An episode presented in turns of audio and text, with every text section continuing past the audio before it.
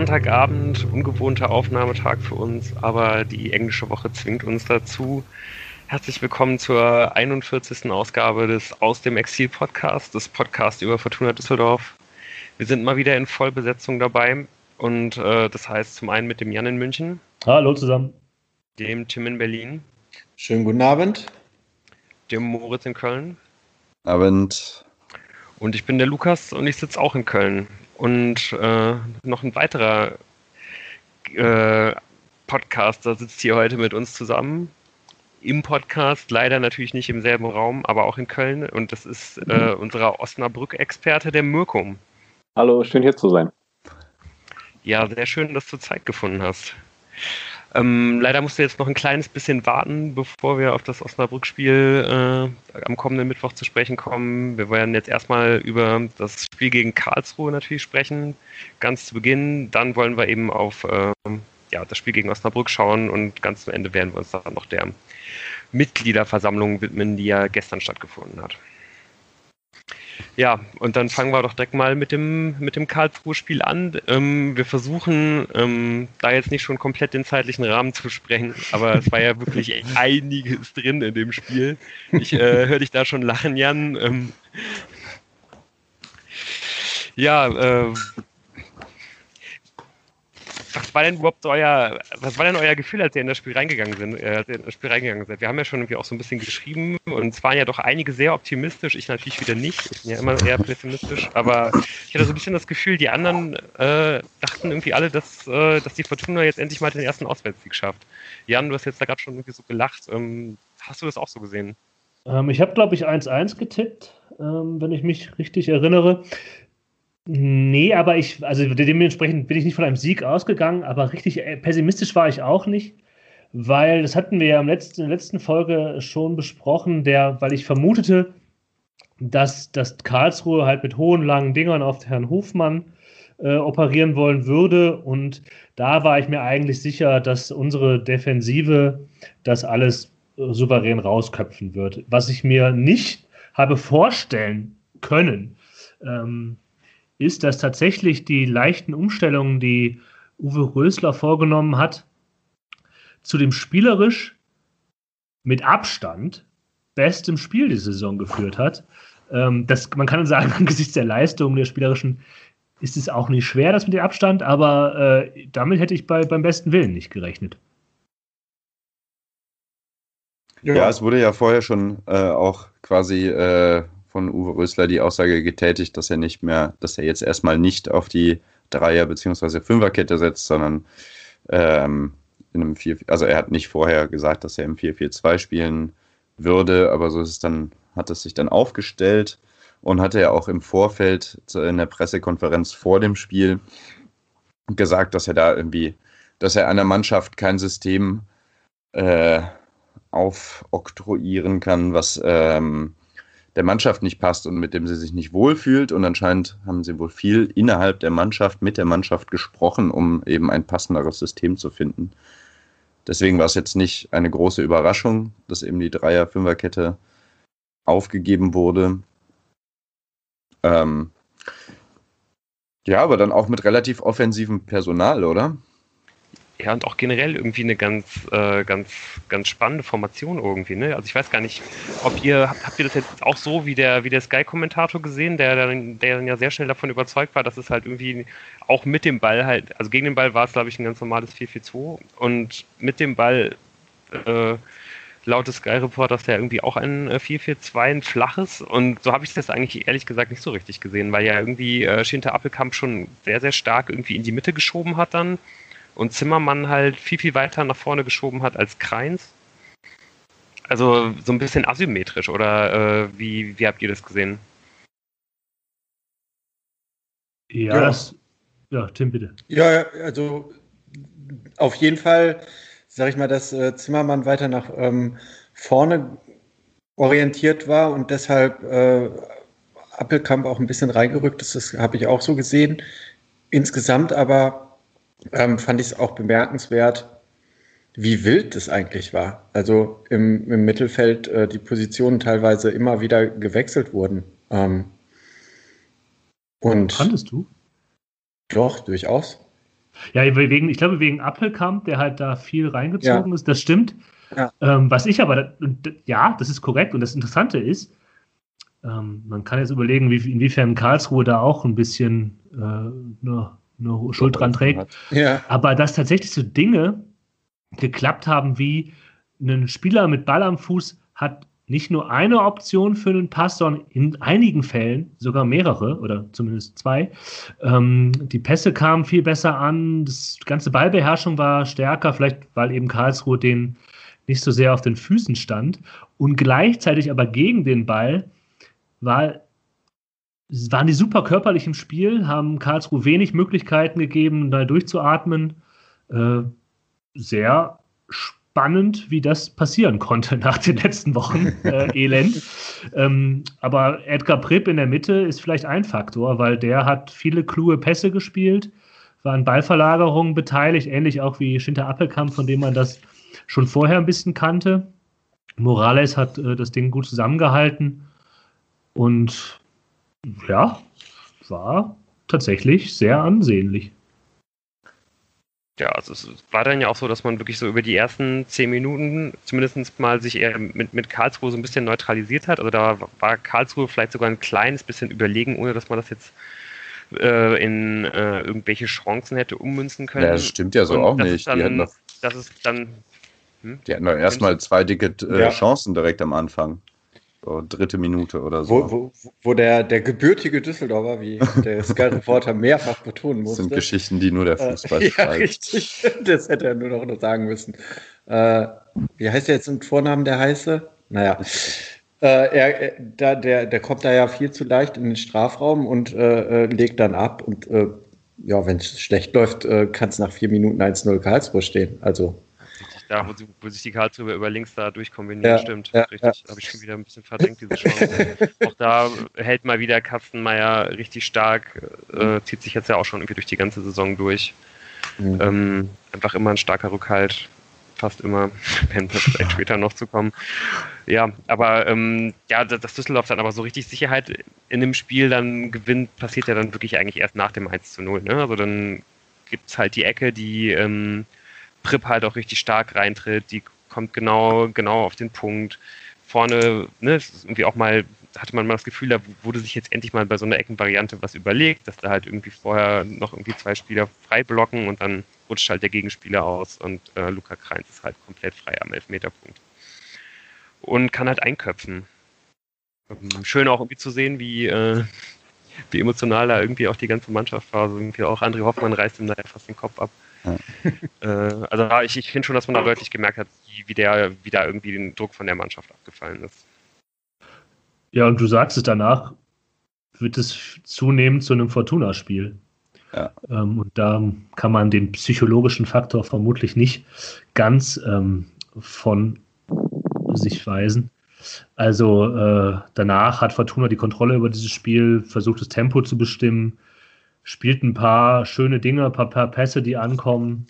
Klar, Karl- Karlsruhe kommt immer so in so Chancen nochmal, es gibt immer so schon Kontermomente oder, aber auch da muss man sagen, dass die Fortuna nicht ins offene Messer läuft. Das haben wir auch schon mal anders gesehen diese Saison Ja, richtig. sondern die haben es immer geschafft, wenn der Ballverlust war, schnell genug Leute hinter den Ball zu wieder zu bekommen, um, um äh, Karlsruhe das Wasser abzuschneiden und zu verhindern, dass es zu gefährlich werden konnte.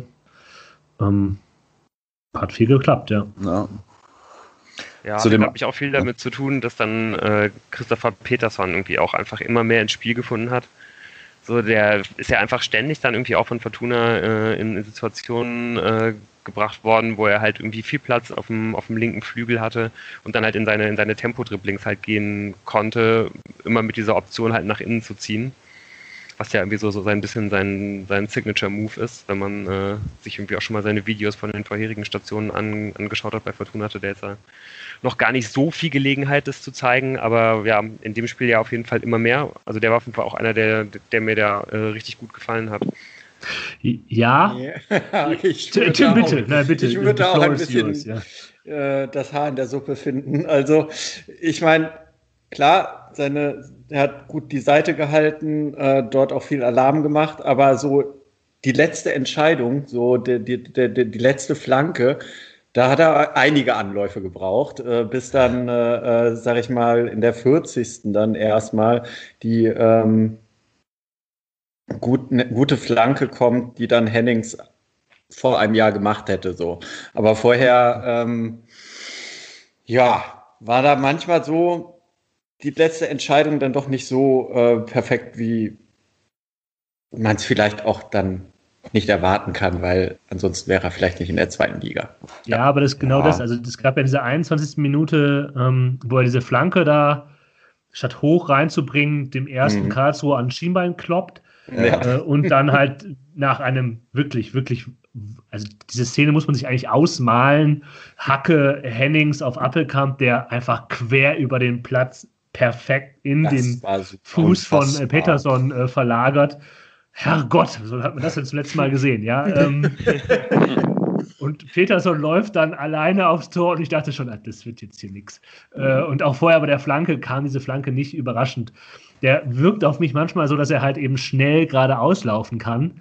Und dann mal beim schnell geradeaus laufen ein bisschen vergisst, dass der Ball noch da ist und dass er mit diesem Ball ab einem gewissen Punkt was machen muss.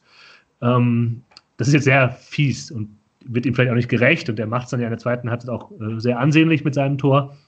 Aber ihm fehlt halt so ein bisschen diese, dieser Cut. Äh, und mhm. das hat halt Ampomar auch schon das Problem, dass der halt schnell und geradeaus läuft, aber ab einem gewissen Punkt muss er halt dem Gegner verladen oder halt eine richtige Entscheidung treffen im vollen Sprint. Und das geht ihm noch so ein bisschen ab.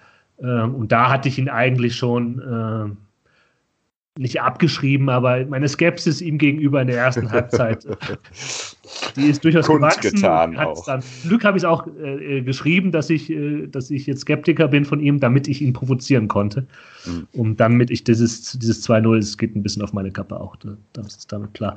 Aber ähm, ja, aber vielleicht muss man da hier jetzt gar nicht das Negative sehen, sondern auch das zeigen, was geklappt hat. Wie gesagt, so ein Pass von Appelkamp, ja. ein absoluter Traum. Ja, und ich möchte dir auch ein bisschen widersprechen. Ähm, also mit der Entscheidungsfindung gebe ich dir recht.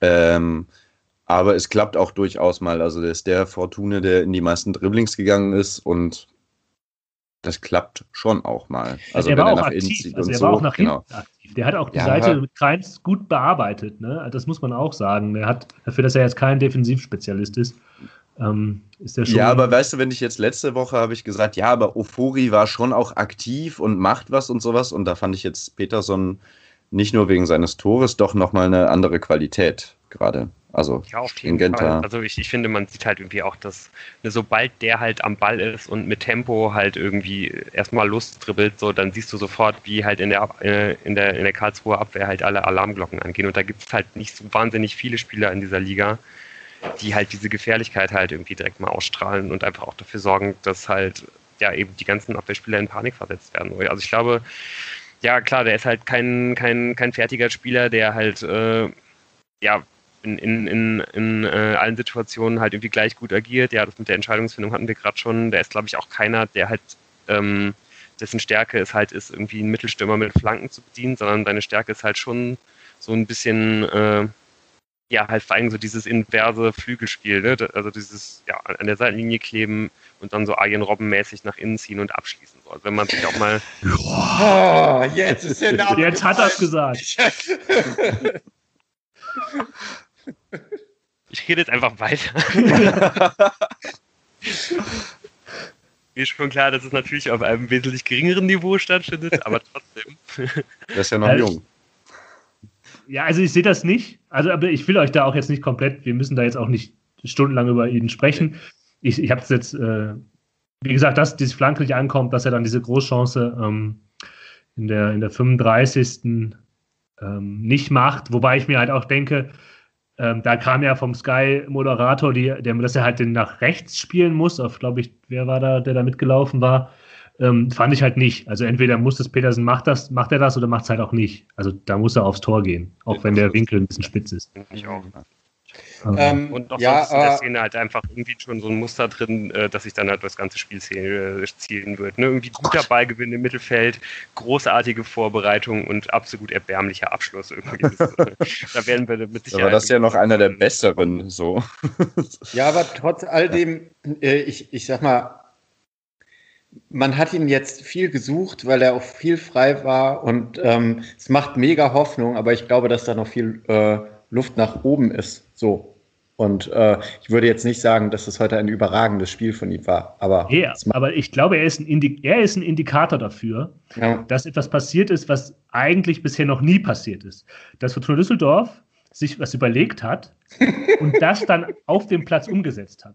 Weil das war ja, ja glaube ich, einfach der Plan. Man hat halt mit, mit Appelkamp und Zimmermann da die, vielleicht auch die Rechtszeit auch was binden äh, und eben links Pettersson, den man, äh, wo man immer verlagern kann, den man schicken kann. Mhm. Und das geht wunderbar auf. Ja.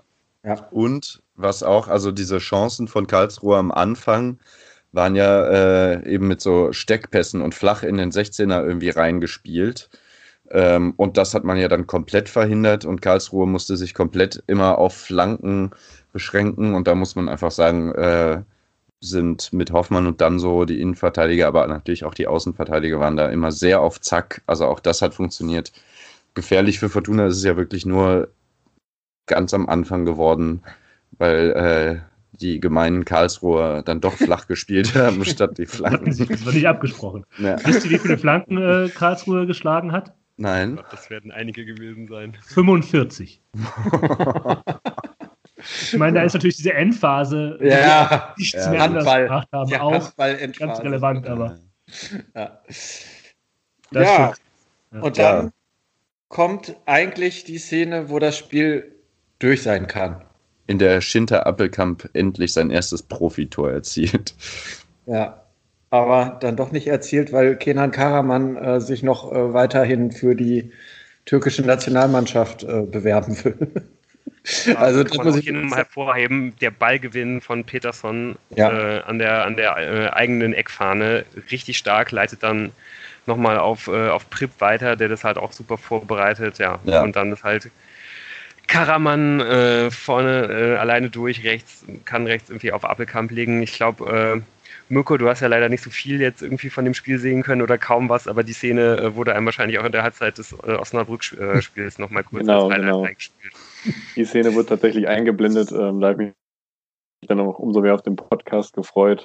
Aber muss an dieser Stelle natürlich auch, auch, auch sagen, dass ich mich dann doch fürs VfL-Spiel entschieden habe und das dann heute geschaut habe. Ja. So. Ja, also ich äh, muss äh, tatsächlich sagen, ähm, auch äh, wenn die Wortwahl vielleicht ein bisschen übertrieben ist, aber mein Vater ist auch immer sehr emotional. Äh, ich bekam direkt äh, zur Halbzeitpause äh, eine SMS, in dem stand, Karaman, was für ein Arschloch. also Uwe Rösler hat das ja ein bisschen auf Nachfrage nach der äh, Partie dann auf Nachfrage ein bisschen anders formuliert. Er hat gesagt, so jeder Stürmer braucht Egoismus. Ich bin äh, auch Stürmer gewesen. Man braucht diesen gesunden Egoismus und alles weitere klären wir dann irgendwie intern. Nach einem Sieg kann man das ja auch ganz Genau, nach einem Sieg geht das dann. Äh, ja. Zu sagen, ja. Ja, ich glaube, das, das muss man jetzt äh, ein bisschen relativieren. Ähm, er hätte es anders machen dürfen, können, sollen. Ja. Ähm, ja. ja. Äh, aber ich war halt auch, weil da direkt danach gab es noch so eine Halbchance von Karlsruhe. Und da hatte ich ja schon, natürlich, ja. ja, das war ja so klar, dass die jetzt 1-1 machen auf den Lippen, dann war ja. halt auch Halbzeit. Aber ähm, so ein bisschen emotional und verdammt nochmal, warum ja. kann man jetzt hier nicht einfach entspannt den Tee trinken? Äh, ein Gedanke, den man niemals niemals, niemals denken und ausdrücken sollte bei Fortuna Düsseldorf, was die zweite Halbzeit auch nochmal bringen. Ja, und vor allem, man wusste ja auch, man hatte noch keinen Elfmeter gegen sich bekommen. Also es standen immer noch elf Spieler auf dem Platz. Ja, ja. ja. Und so beginnt dann auch die zweite Hälfte mit einer Dreifachchance, in der sich Kastenmeier dreifach auszeichnen kann. KSC. Ähm, dieser, dieser Weitschuss, ich weiß gar nicht, wer vom KSC da abgedrückt hat. Und äh, den Kastenmeier dann schon hält und dann noch direkt zweimal gegen den prima stehenden Greus von Karlsruhe rettet. Wahnsinn. Also ja. Wahnsinn. Darf ich da mal eine kritische Kastenmeier-Frage stellen? Ja. Ich meine, das sieht ein bisschen spektakulär aus. Ja. aber ist es nicht eigentlich ein Fehler, wie er den Ball abwehrt? Muss er den, den ersten irgendwie? meinst du? Ja, den ersten. Ich habe den Ball auch immer noch nicht ganz verstanden, was da eigentlich passiert. So also, der, also Kastenmeier hebt halt quasi den Arm und der Ball kommt gegen, geht gegen diesen Arm und klatscht dann nach vorne. Deshalb sah es auch so ein bisschen so aus, ähm, als ob er gegen die Latte gegangen wäre. Ähm, aber Kastenmeier hat halt quasi nur den Arm hingehalten, steif und hat dem Ball keine, nicht, keine Richtung mitgegeben. Hätte, man hätte ja auch denken können, dass er manchmal, ne, gibt, versucht der mhm. Torwart mit der Hand noch eine Richtung so quasi übers Tor zu heben oder in die Seite zu heben, sondern Kastenmeier hält quasi die Hand hin, der Ball klatscht ab und dann äh, entstehen diese zwei Nachschussmöglichkeiten für Karlsruhe. Also ich glaube, ich würde ihn da eher freisprechen, ja, weil auch. Der, ähm, du hast schon recht, so, es wäre natürlich optimal, wenn er den irgendwie noch so leicht zur Seite äh, ablenken können würde, aber der, der Karlsruhe nimmt den Ball halt aus, keine Ahnung, wahrscheinlich 10 bis 15 Metern, ja, 15 Metern wahrscheinlich, Volley ja, ja. trifft den Ball halt mehr oder weniger voll, der geht genau auf den Winkel irgendwie zu. Also den habe ich auch ehrlich gesagt schon drin gesehen. Ja, ja. Mhm. Nee, also bei mir war es ja anders. Ich bin auch damit d'accord. Was er abgezogen hat, habe ich erst gedacht, ja, ja, komm. So, das sind halt so die Dinger, die die dann halt aus der zweiten Reihe Volley versuchen und äh, da wird ja nie was draus. Deswegen war dann doch etwas überraschend, wie der dann kam. Ja, und direkt danach noch eine Chance für Karlsruhe. Also da ging schon gut los, ne? Eine schwach abgewehrte Ecke und da ist der Karlsruher Fröder, heißt er, glaube ich, ein bisschen überrascht. Ansonsten kann da auch der Ausgleich fallen. Und ähm, da habe ich so ein bisschen die Hoffnung gehabt, dass das jetzt ein Strohfeuer ist. Was es dann zum Glück ja auch war. Zu ja, Recht. also das muss man ja. auch mal positiv sagen. Genau. Fortuna hat das Spiel schnell wieder beruhigt bekommen. Genau, ganz haben genau. Viel, diese zweiten Bälle, die in den letzten Wochen immer beim Gegner waren, ja. waren auf einmal bei der Fortuna. Also da gibt es so eine Szene, wo Appelkamp den Ball verlagern will. Das klappt dann überhaupt nicht. Dann ist erstmal wieder ein Ballverlust, aber sofort ist der Ball auch wieder bei der Fortuna. Ähm, sehr gut. Und dann kommt der große auf Auftritt äh, von ähm, Arjen Petersen ja, ich habe ja vorher, also gut, es gab noch äh, ein paar Szenen, wo dann doch wieder ganz vorne die Bälle nicht, äh, also auch von Karaman unsauber ja. gespielt waren. Ja, habe ich ja auch. So, und äh, ich meine, ich weiß ja nicht, wie, wie hoch Fortuna führen muss, damit man sich entspannt, aber ähm,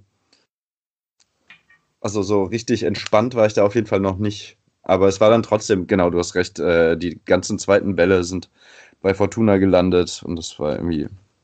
Ja, insgesamt. Also die hatten viel Kontrolle, ja. Insgesamt, das Mittelfeld hat super funktioniert. Auch die, die Abwehrkette stand gut. Aber trotzdem, weil tatsächlich ja dann äh, bei den ungenauen Kontern oft auch ein, ein schlampiger Pass von Karaman dabei war und der Szene aus der ersten Halbzeit habe ich eigentlich gedacht, in dem Moment, man könnte ihn eigentlich jetzt mal runternehmen. Wie habt ja. ihr das gesehen? Hat er da noch ziemlich. Hat er, hat er durchgespielt? Ich weiß gerade. Nee, nee, aber auf jeden Fall noch ziemlich lang gespielt, ja. Ja, bis zur 80. noch gespielt. Ich meine, ja, ich hatte ja noch gedacht. Kovnatski auf der Bank. Also. Ja. ja, dann kommt aber Arjen Peter Peterson. ja, äh, wer möchte das sagen? nee, ich, ich, glaube, ich glaube, das ist jetzt auch äh, schwierig. Äh, das muss man sehen. Wer kann Ein das denn in, in äh, schönsten Tönen äh, mal kurz beschreiben, was er da macht? Also er macht im Prinzip den Iron, Iron Robben Signature Move, ne? Von der anderen Seite, ja. Ja, ja von der anderen Seite und im Strafraum, also mhm. ja nicht an der Strafraumkante. Und was ich irgendwie auch so schön äh, dabei finde und deswegen sich wirklich auch ein bisschen, glaube ich, so dieser Vergleich mit, mit Arjen Robben halt anbietet, äh, dass, dass man einfach genau weiß, was passieren wird. Also man weiß halt zwei Sekunden vorher, was passieren wird und der Abwehrspieler weiß es auch und es klappt halt trotzdem. So. Also das, finde das, äh, das fand ich sehr schön. Ja, aber er hat halt auch, er hat auch ein bisschen mehr Platz. Ne? Also das ist klar, Karaman verlagert dann auf Peterson und äh, dann ist da halt nur einer, der, der ein bisschen weit von Peterson weg ist und der der Verteidiger, der noch dazukommt, kommt einfach zu spät. Und dann hat Peterson das schon ins lange Eck gesetzt. Ähm, Fantastische Schusstechnik. Ähm, ist einfach, der wollte den genau da hinschießen und macht das auch. Das man ist auch nicht so häufig gesehen in den letzten Spielen. Das hat man bei Peterson auch in der ersten Halbzeit schon gesehen, dass er das nicht immer macht. Aber äh, äh, das nur noch mal so hinterhergeschoben. Aber ja, sehr schön. Und es geht ja direkt weiter. Dann kommt Karaman ja. zu einer weiteren Hochproz 100 Ja. ja. Ja, auch nach einer super Vorarbeit von Peterson übrigens. Ja. Ja. Der, ja. ja. Und dann geht so ein bisschen los, dass dann ja die Fortuna fast im Minutentakt irgendwelche hundertprozentigen Chancen versiebt und ja, Karaman macht dann da den Anfang. Es sind halt immer diese Einzel, also es ist ja wirklich der Wahnsinn, wie oft eigentlich vor dem Fortuna-Spieler nur noch der Torwart stand. Ja. Der hat wirklich auch heute ein grandioses Spiel gemacht. Unfassbar. Ist ja übrigens auch mit mal, mal bei Osnabrück gewesen, muss man an dieser Stelle sagen. Ah, er ist geformt. War der damals schon gut. Also auch durch die große, bekannte Osnabrücker Torwartschule gegangen unter Rolf Meyer. Ah, Deswegen, klar, sehr gut. War der auch in Osnabrück gut? Ja, der war auch da gut. Ja. Ja, und das zeigt dann ja auf jeden Fall auch schon wieder kurz danach, als dann äh, Schinter Appelkamp komplett allein vor ihm auftaucht, nachdem Rufen Hennings äh, auch stark vorbereitet hat.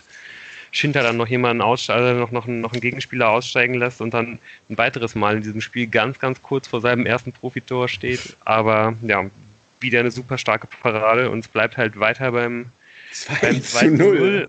Und man kann sich halt weiter irgendwie nicht so wirklich entspannen und ja, dann kurz danach schwenkt dann halt die Kamera zur Auslinie und äh, man zuckt halt nochmal ein weiteres Mal zusammen und äh, man entspannt sich noch weniger, weil äh, man, ja, es werden Zimmer und äh, Thomas Fledel eingewechselt und mit äh, Peterson und Schinter Appelkamp halt auf jeden Fall auch zwei Spieler rausgenommen, die wirklich ein richtig starkes Spiel gemacht haben, vielleicht sogar auch beide jeweils ihr äh, stärkstes Spiel bisher im Fortuna-Dress. Und ja, schon kurz danach äh, kommt es dann zum, äh, zu dem Moment, der, auf den man eigentlich hätte warten, äh, auf den man eigentlich hätte erwarten müssen, nämlich die Fortuna versucht, wie bisher eigentlich fast jedes Mal diese Saison und äh, auf jeden Fall jedes Mal in den Auswärtsspielen, Auswärts, ja. sich halt irgendwie einen äh, Stock zwischen die Beine zu werfen. Auch vielleicht unter, äh, ich meine, können wir ja noch, noch, diskutieren, das machen wir ja auch mittlerweile fast jede Woche hier. Elfmeterscheidung, Entscheidungen diskutieren. ja freuen, freuen wir uns alle schon wieder wahnsinnig drauf. Und äh, ja, dann, dann können wir auch mal direkt loslegen. Ähm, ja, es fliegt halt äh, diese, diese, Fleisch, diese, diese Freistoßflanke rein. Äh, Kastenmeier verschätzt sich. Ähm, der Karlsruher Hoffmann, glaube ich, ist das, ähm, kommt mhm. äh, zum Kopfball. Der Ball äh, kullert dann irgendwie so ganz knapp am Tor vorbei, wo ich auch schon dachte, dass er, dass der irgendwie drin wäre. Kastenmeier will dann halt den, äh, ja, will dann halt den, den Abstoß ausführen. Oder die Ecke, ich glaube, es sollte sogar Ecke geben, genau, soll die Ecke ausgeführt werden. Und ja, der, der war meldet sich, es wird überprüft, man weiß erst gar nicht so richtig, worum es geht. Und letztendlich wird dann der Schiedsrichter, nachdem er sich das nochmal angeschaut hat, auf Elfmeter entscheiden. Ähm, ja, ich wollte wollt nur mal kurz einwerfen, ähm, dass der Kopfball vom Karlsruher Gordon kam. Ich merke mir immer gerne Spielernamen von Spielern, die älter sind als ich. Ach ja, okay. Alles klar. Er hat ja auch gefault. Äh, Danke. Also. Weiter. Wie hast du denn, wie hast du, du denn die Szene gesehen? War, war das für dich ein Elfmeter? Puh. Hey, jede Woche dieselbe Frage. ähm, ja, kann man schon geben. Ist nicht mehr im 5-Meter-Raum, ne? Ja. Also ich habe in den ersten Moment, als ich, das, also als ich das, die Szene sah, und der, der, der dann entschied, okay, ich gucke mir das an, habe ich gedacht, okay, wenn er sich das anguckt, wenn er das so sieht, dann wird er einfach nicht den Mut haben, die richtige Entscheidung zu treffen. Das heißt, dass es kein Elfmeter war. ähm, es ist halt ein bisschen, ich finde auch, man kann, ja, man, man kann den halt geben. Aber ich finde halt, das ist halt wieder so eine Kann- und keine Muss-Entscheidung. Nee, das, das habe ich auch nicht gesagt. So, genau. Man kann den geben. Und der, was, was kann man da zur Entlastung von Kastenmeier anführen. Also außer dass er natürlich, wenn er rauskommt, den Ball haben muss und es sein Fehler ist eigentlich, dass es überhaupt so gefährlich werden konnte. Er nimmt halt die Fäuste halt auch runter mhm. in dem Moment, wo er dann auf Gordon trifft und trifft Gordon an der Schulter. Ich weiß, der Ball ist noch im Spiel, aber der Ball ist halt weg. Ja. Ähm, mhm. Ich weiß, es ist halt in der Regelauslegung, sobald der, solange der Ball eben noch im Spiel ist und so weiter und so fort, okay. Aber ich finde, das kann man, wenn man sagt, das ist ein Kann-Elfmeter, kein Muss-Elfmeter, kann man das zur Entlastung des Torwarts hinzuziehen. Ja, das also was ich problematischer finde, ja. ähm, dass er sich überhaupt so verschätzt. Also ich fand dieses Foul, diesen Elfmeter mehr oder weniger mh, hm, lächerlich auch. Also ich verstehe es schon und so, ich, es kotzt mich einfach an. Aber ähm, das Problem ist ja viel eher, äh, ich meine, dass diese, was ist das, Freistoßflanke, ne? Diese Freistoßflanke ja ähm, relativ weit vors Tor kommt und er sich mhm. einfach komplett verschätzt. Und das waren halt Sachen, das war auch das zweite Mal schon im Spiel, dass er bei so einem hohen Ball sich verschätzt hat. Ähm, und das waren Sachen, die er anfangs, als er neu reingeworfen wurde in der Bundesliga, da hatte er Probleme mit, mit Strafraumbeherrschung mhm. so. Mhm. Und äh, das hatte man jetzt länger nicht mehr gesehen. Also ich habe das Gefühl gehabt, er hat das sehr gut unter Kontrolle gebracht und so. Und das finde ich eigentlich äh, den, den, das äh, etwas besorgniserregendere oder beziehungsweise das kann man ihm mehr vorwerfen. aber ich würde das jetzt hier nicht pathologisieren. Also ich glaube, das, das kann halt einfach mal einem Torwart passieren.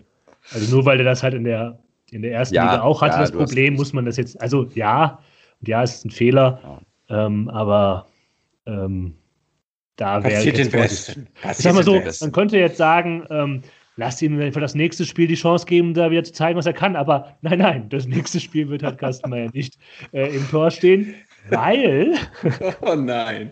nach dem Elfmeter, äh, der reingeht, äh, es steht 2-1, knüppelt Kastenmeier, der gerade die gelbe Karte für dieses Foul gesehen hat, ähm, um quasi das Fortuna-Bingo für Auswärtsspiele äh, voll zu machen. ähm, den Ball weg und bekommt dafür fürs Ball wegschlagen ohne Zweifel korrekt die gelbe Karte. Das ist die zweite gelbe Karte, es ist gelb-rot.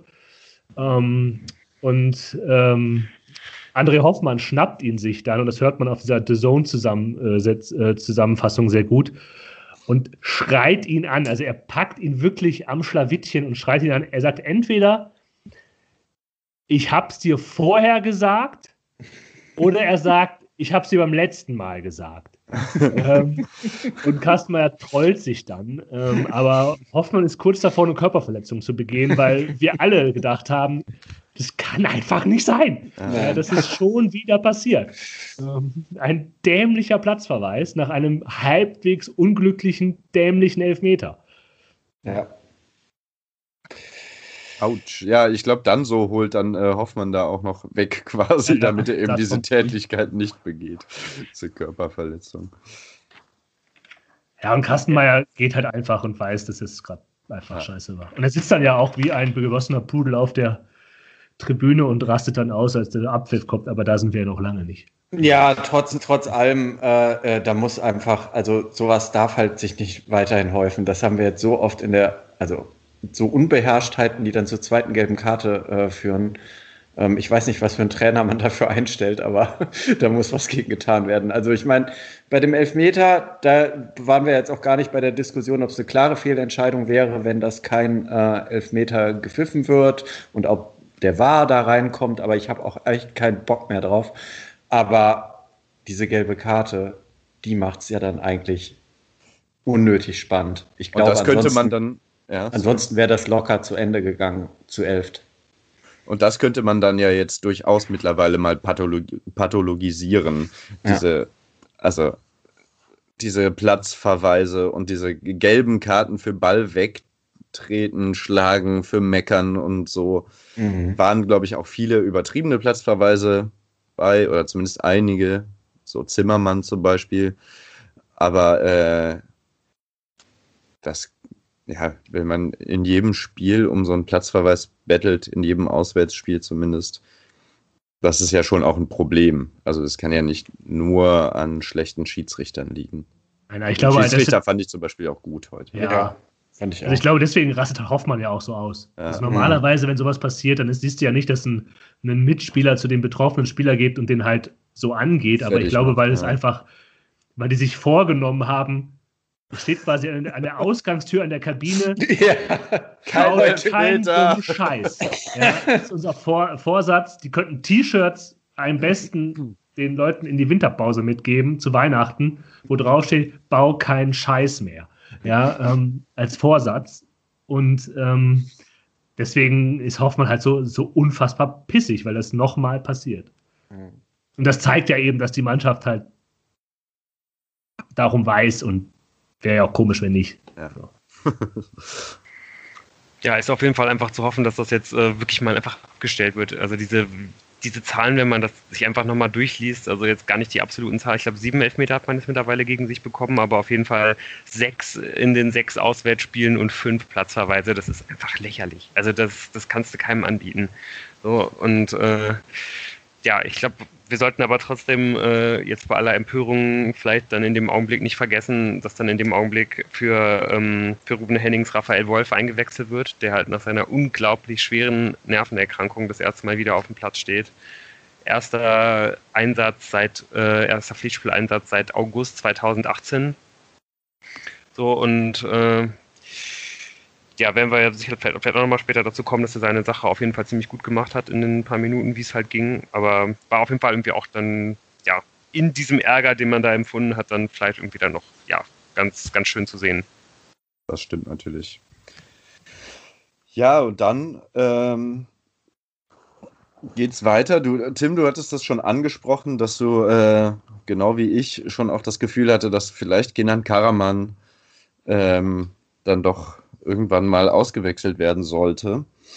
Und es gab dann noch so eine Szene, also weil ich finde, er hat viele äh, nicht gute Entscheidungen getroffen. Also klar, der kann auch irgendwie einen Ball halten und der hat auch nicht ein katastrophales Spiel gemacht, hat aber äh, dicke Chancen vergeben und ähm, dann gab es irgendwie in der äh, 78. Minute so eine Szene, wo Karaman halt hinten wieder den Ball irgendwie vertändelt. Bei, also das muss man ja auch wieder sagen, die Grundordnung hat ja ganz hervorragend weiter funktioniert bei der Fortuna. Ne? Es hat sich ja im Prinzip, klar, ähm, war das dann offensiv, offensiv nicht mehr so viel, aber Karlsruhe hat es ja trotzdem nicht geschafft, die Fortuna da auseinanderzuziehen und so. Und dann gibt es immer so Entlastungsangriffe und auch gute Entlastungsangriffe und dann verliert Karaman irgendwo den Ball, möchte halt einen Freistoß oder sowas, bekommt ihn nicht und bleibt halt liegen, während halt der Karlsruher Angriff läuft.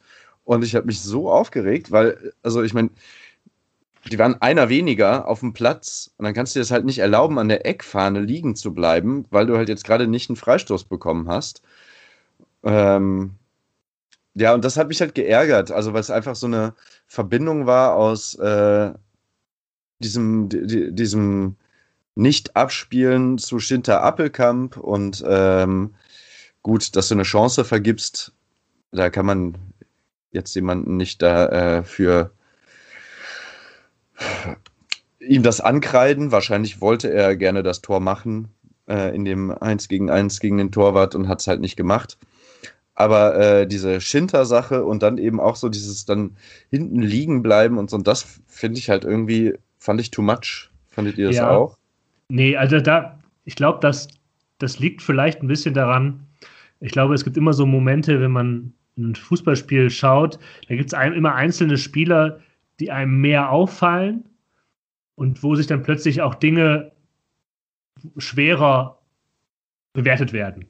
Also mir ist es nämlich nicht aufgefallen. Mhm. Ähm, Karaman wäre mir nicht negativ aufgefallen. Ich würde sagen, ähm, du hast den halt, also das, das passiert jedem und mir passiert es auch mit Peterson zum Beispiel, dass man so einen Spieler mal ein bisschen auf den Kicker hat und denkt, komm, Jung, du hast jetzt schon, jetzt musst du wieder einen gut machen quasi, weil du den Fehler gemacht hast, der mir aufgefallen ist.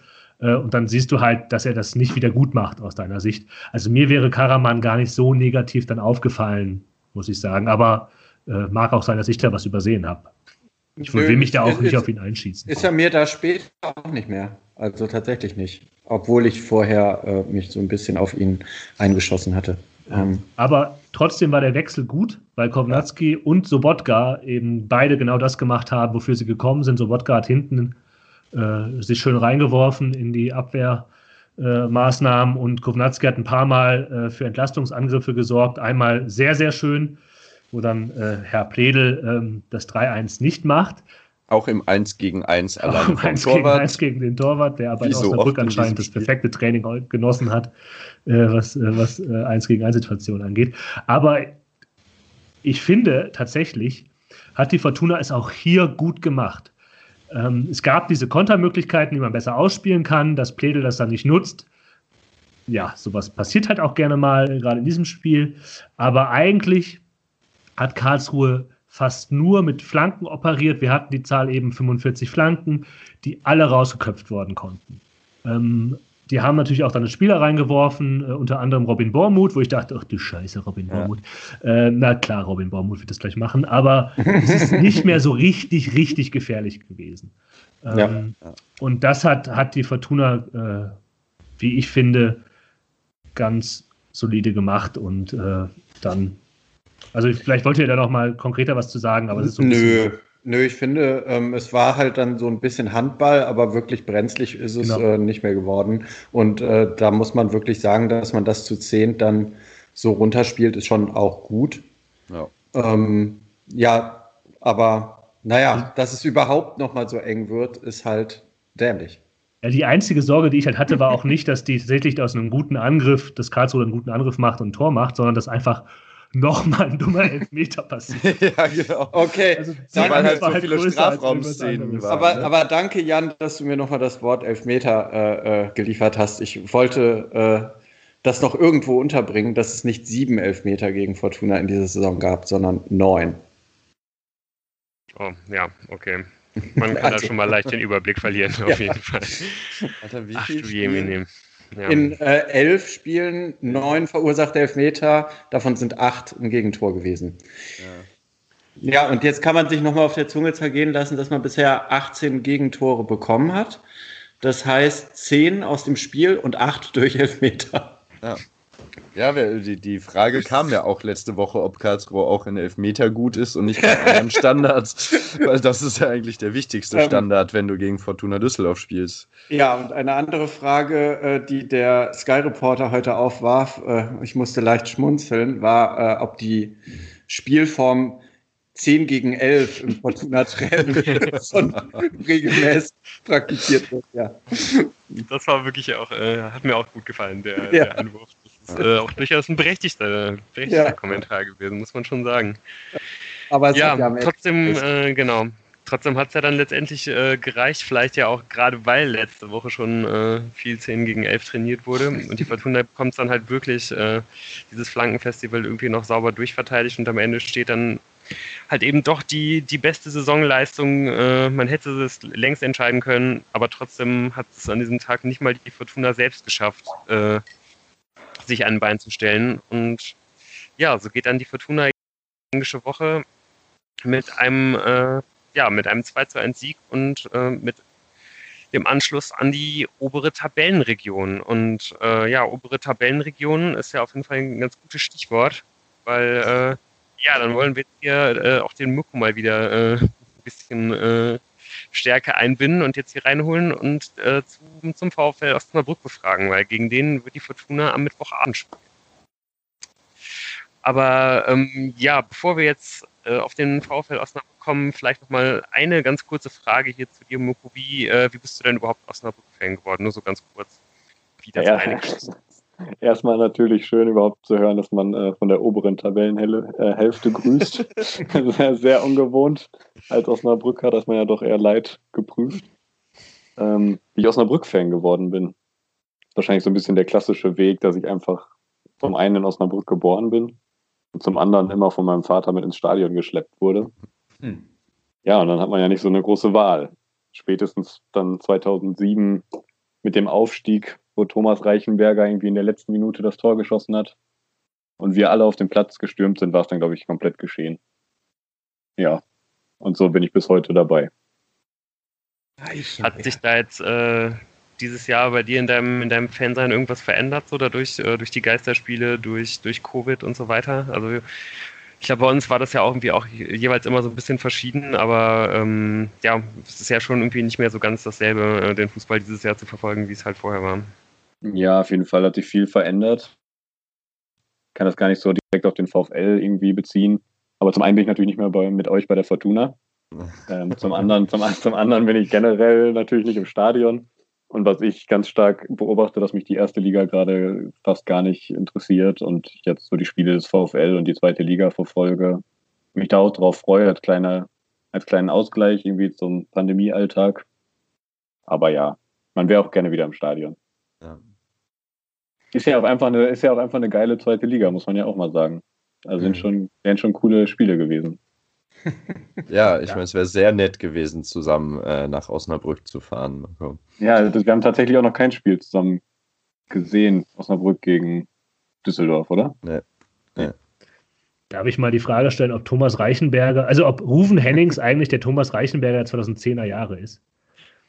Ich finde, ja, dieser Name also hat gerade was bei mir ausgelöst. Das ist äh. fast schon Gotteslästerung, aber ja.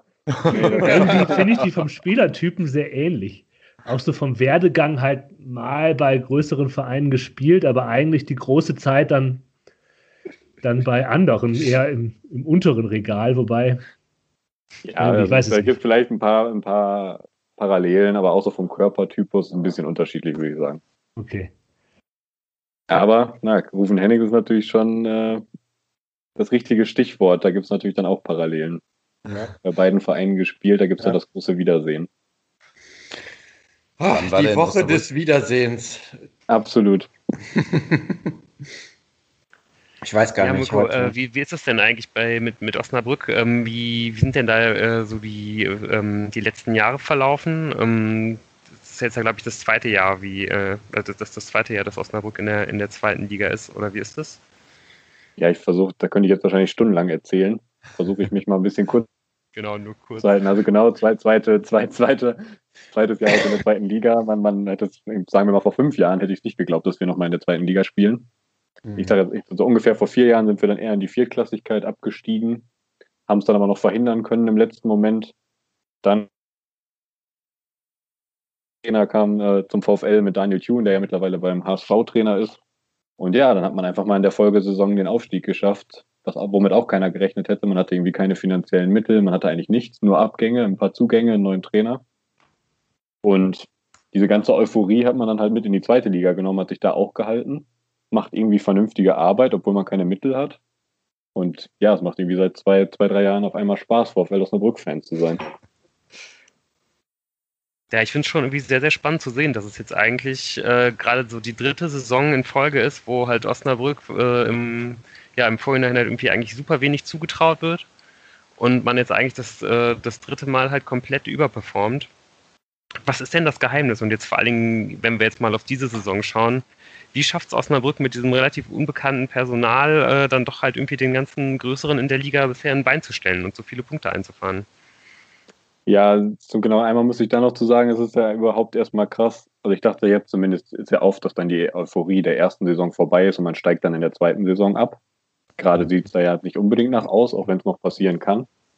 Man ist auch wieder in die Saison gestartet. Ich glaube, es sind zwölf Spieler gegangen. Ja, es waren zwölf. Dann Daniel Thune, habe ich gerade schon gesagt, ist zum HSV gegangen. Und unter den zwölf Spielern, die gegangen sind, waren ja zum Beispiel auch Marcos Alvarez, der einer der Top-Torjäger der zweiten Liga war. Im letzten Moment ist Moritz Heyer gegangen, der ungefähr jede Position spielen konnte und absoluter Leistungsträger war. Aber man hat es dann irgendwie wieder geschafft, ohne Geld. und das liegt wahrscheinlich ja dann in erster Linie an Benjamin Schmiedes. Genau, ja, Daniel Thune ist gegangen, da hat man dann, aber das, genau das Benjamin Schmiedes hat da einfach wieder gute Arbeit geleistet, hat ablösefreie Spieler gekauft. Der Weg beim, beim VfL ist halt gerade so ein bisschen, dass man Spieler sucht, die unter ihren Möglichkeiten sind und die beim VfL Osnabrück entwickelt und wieder zu alter Stärke führt. Ich glaube, die zentrale Figur ist da wahrscheinlich Benjamin Schmedes, der auch den ungewöhnlichen Weg gegangen ist, für Daniel Thune Marco Grote zu holen, den vorher keiner kannte. Das war ein Jugendtrainer bei, ähm, beim Werder Bremen. Und das scheint ganz gut zu funktionieren, muss man sagen. Hm. Also ein mutiger Weg, ein mutiger Weg mit einem Konzept. Und jetzt ist gerade eine ganz große Baustelle, dass man halt versucht, mit Benjamin Schmedes zu verlängern, der bis 2021 Vertrag hat. Und da sind natürlich viele hinterher. Ja, da hat man äh, schon etwas Sorge. Der ist der Manager quasi, der Sportdirektor. Der Sportdirektor, genau. Mhm. Der soll jetzt nochmal so ein, ähm, da wird jetzt mit allen Mitteln versucht, den zu halten. Der soll jetzt nochmal so eine etwas höhere Funktion bekommen. Das nennt man dann irgendwie Leiter Sport. Mhm. Aber ja, da kann man noch einen Vorstandsposten für schaffen. Da kann ja. man sich in Düsseldorf mal Expertise holen, wie man den Vorstand äh, ja, genau. Möglichst breit aufstellen. Möglichst breit aufstellen. Sport, eine... Vorstand, Fußballvorstand, ich weiß nicht was. ja, Vice so, President so, so versucht man ihn da jetzt, so versucht man ihn da jetzt quasi noch zu halten und das wäre schon ganz wichtig. Aber vielleicht, um das nochmal so zu unterstreichen, wie wichtig er eigentlich ist, man hat dann zum Beispiel so jemanden geholt wie Kerk, von Nürnberg, der da immer verletzungsgeplagt war. Jetzt hat er, glaube ich, schon elf Scorerpunkte, damit der viertbeste der Liga. Wow. Das ist dann eben so eine Geschichte, okay, das war bei Nürnberg hat nicht mehr funktioniert. Zurückgegangen. Ich meine, der, der hat Erstliga-Erfahrung. Früher hätte ich gar nicht von so einem Namen geträumt. Was da so für Leute rumgelaufen sind vor, vor drei Jahren, will man gar nicht äh, aufzählen. Das macht schon, macht schon Bock.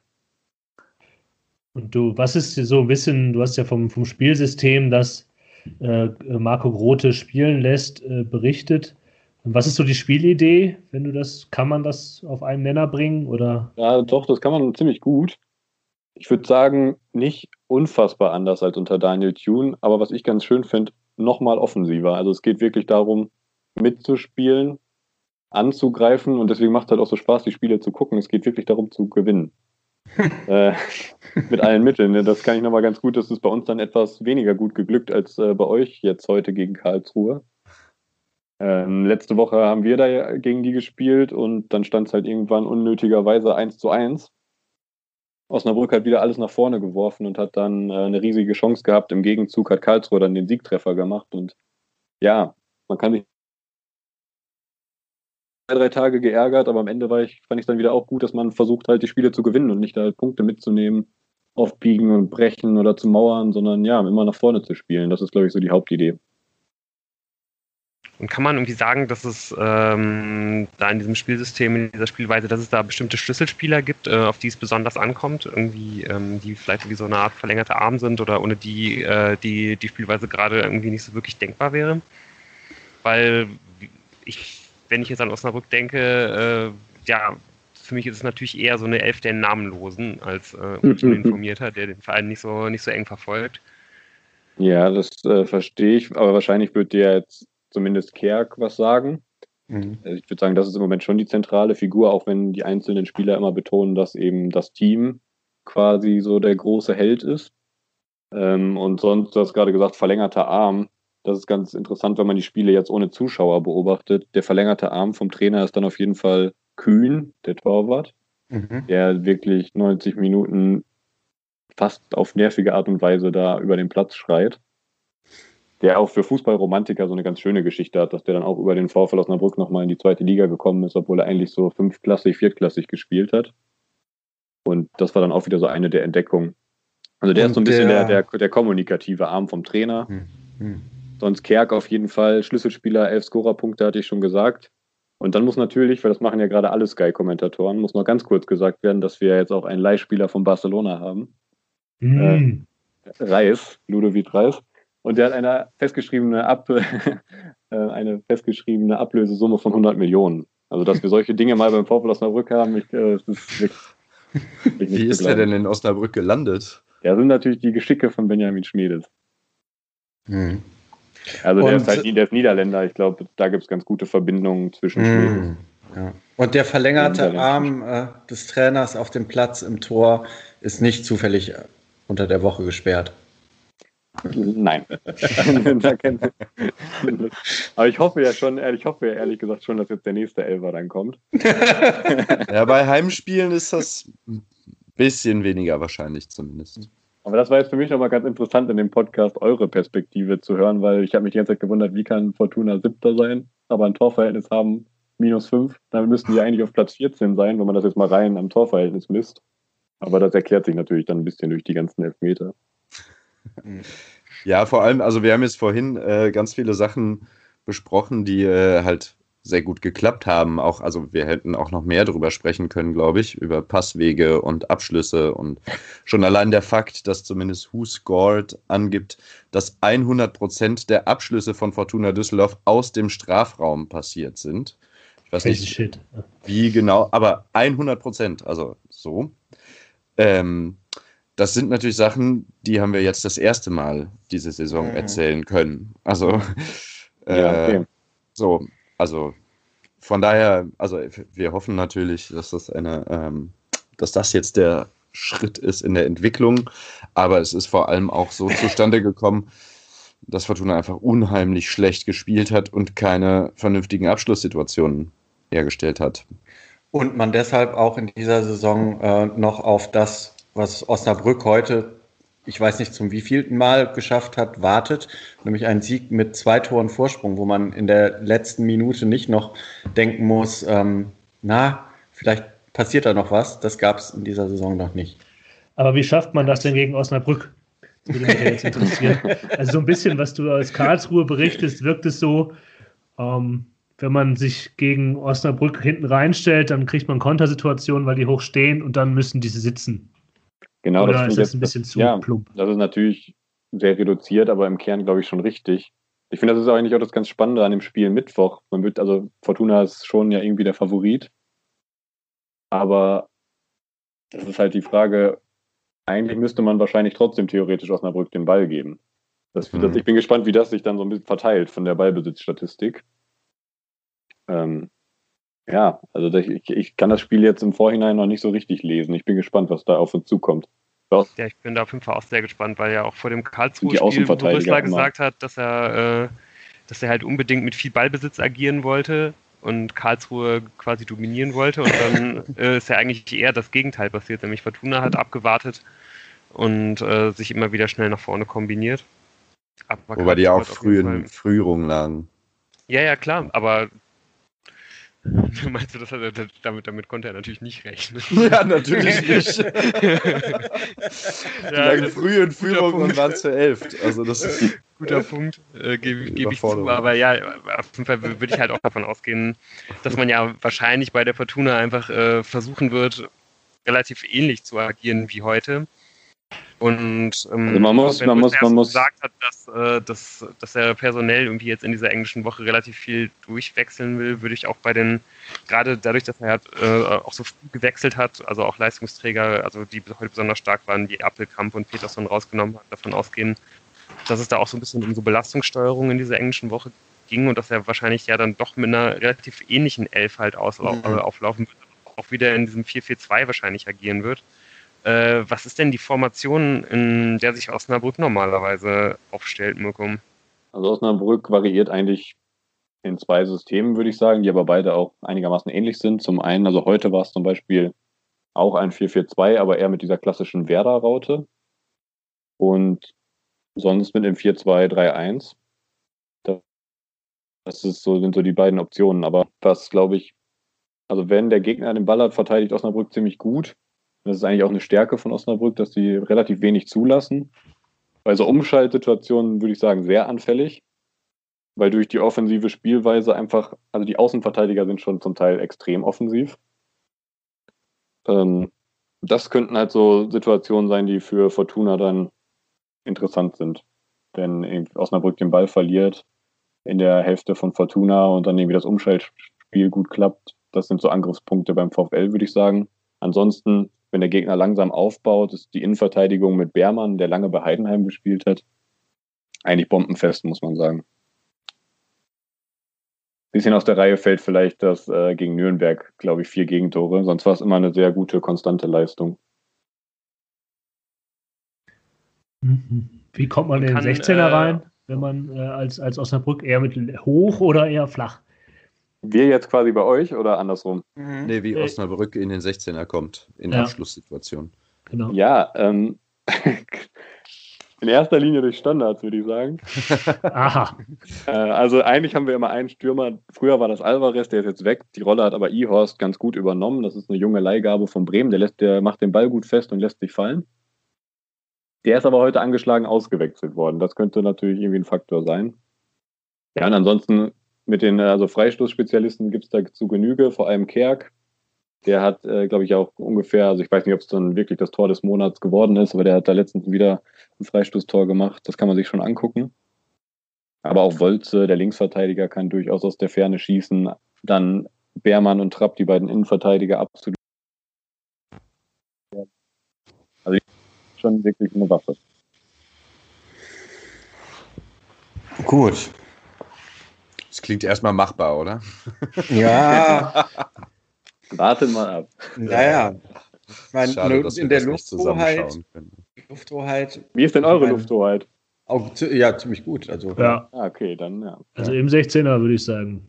Mhm. Deshalb, deshalb kam auch die Frage. Ne? Fies wird es, wenn man mit flach und schnell, Ja. flach und schnell Ja. ins äh, Fortuna Drittel kommt, ins letzte, dann wird es also- dann wird's gefährlich. Ich traue es mich ja fast gar nicht zu sagen, weil es ist so ungewohnt, aber tatsächlich kann Osnabrück das auch. Also das ist das erste Mal, dass sie ein großes Repertoire haben.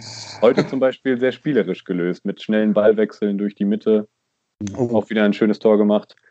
Da sind dann auch technisch einfach sehr starke Spieler. Hier dann Reis, der von Barcelona, was der zum Teil mit dem Ball macht, sehr ungewohnt. Amenido technisch stark, Kerk technisch stark. Also das ist auch auf jeden Fall eine Option. Okay. Ohne euch da jetzt zu viel Angst zu machen. Nö, nö. Ich glaube, glaub, dein, dein, dein Einstieg mit, äh, dass du gespannt bist auf dieses Spiel am Mittwoch, äh, weil es ja in, in Düsseldorf stattfindet ähm, und die Fortuna theoretisch auch mitspielen möchte. Im ja, besten die, die Fortuna wird ja schon wahrscheinlich irgendwie spielbestimmend agieren. Da, das könnte man ja schon wahrscheinlich vermuten. Ja. Ja. ja was verhaltene, verhaltene Reaktion. Ähm, aber, aber, bemerkenswert ist ja nochmal, äh, dass das Spiel in Düsseldorf stattfindet und in der Auswärtstabelle der zweiten Bundesliga VfL Osnabrück den zweiten Platz belegt. Das ist das Geheimnis, äh, ähm, dass es auswärts besser klappt als zu Hause. Düsseldorf dafür Heimtabelle, glaube ich, erster ja, oder so. Äh, zweiter. Also. Zweiter ja. auch. Aber nur weil Heidenheim ein Spiel mehr hat. Also ah, ja. ist ja, da in dem Sinne ist es ja auch der absolute Kracher. Ähm, mhm. Zweiter ja. der Heimtabelle, Zweiter der Auswärtstabelle. Aber gibt es da irgendeinen Grund dafür? Ich glaube, das, das müsste man jetzt, müsste man irgendwie sich was aus den Fingern ziehen. Ich würde sagen, wenn, wenn ich einen Grund angeben müsste, dass Osnabrück ganz traurig ist, dass die legendäre Bremer Brücke zu Hause keine Fans hat. Dann macht doch nicht so viel Spaß. Eigentlich ist Osnabrück ja als heimstarke Mannschaft bekannt. Diese Saison ist es irgendwie, ja, so ein bisschen egal, wo man spielt, glaube ich. ja, das stimmt allerdings. ja, was setzen wir denn dagegen? Wie würdet ihr spielen lassen? So wie heute? Change a winning team, ja. ja also ich, ich glaube so, gerade, dass. Also klar, Wolf wird spielen, ne? Mhm. Ja, Wolf wird spielen. Aber ich finde auch gerade, äh, was Mirko sagt, mit den hochstehenden Außenspielern, nur das wie, wenn du Petersen einsetzen kannst, so gut wie das geklappt hat mit den schnellen Ballwechseln, dann Seitenwechseln, dann kann das eine Waffe sein und ähm, ich glaube, es wirkte, also das war ja heute, also was willst du denn da verändern? Du machst das beste Spiel äh, der Saison, da sollte man jetzt auch nichts kaputt denken und einfach nochmal so starten. Ja. Sehe ich auch so. Mir fällt ja, gerade noch eine Sache, eine, mir fällt gerade noch eine Sache ein. Ähm, um euch nochmal so ein bisschen die Lust an dem Spiel vielleicht zu nehmen. Nein, Quatsch. Äh, aber der ähm, neu geholte Stürmer vom VfL Osnabrück, Christian Santos, ah, hat, hat ja. also einfach ein super gut aussehender Spieler, das vorweg, hat in den ersten beiden Spielen drei Tore gemacht, hat sich dann leider verletzt und der kam heute, konnte er wieder ein paar Minuten sammeln, soll dann Mittwoch wieder fit sein. Oha. Das ist ja auch nochmal so eine, so eine kleine, kleine Stärke, die man jetzt Stimmt. vielleicht mitnimmt. Wollte ich fragen, weil der hat sich sagen, sofort also, äh, verletzt. Ja. Alle, die Instagram haben, sollten dem auf jeden Fall auch folgen. okay, das muss ich jetzt nachgoogeln. Klare Folgeempfehlung. Also ich bin ein bisschen verliebt, kann ich nicht anders sagen. Instagram-mäßig natürlich traurig, dass wir äh, den Herrn Duxch abgeben mussten. Da hat uns auch damals Mirko drauf hingewiesen. ja. Ich, ich bin für die äh, Spielanalyse abseits des Platzes.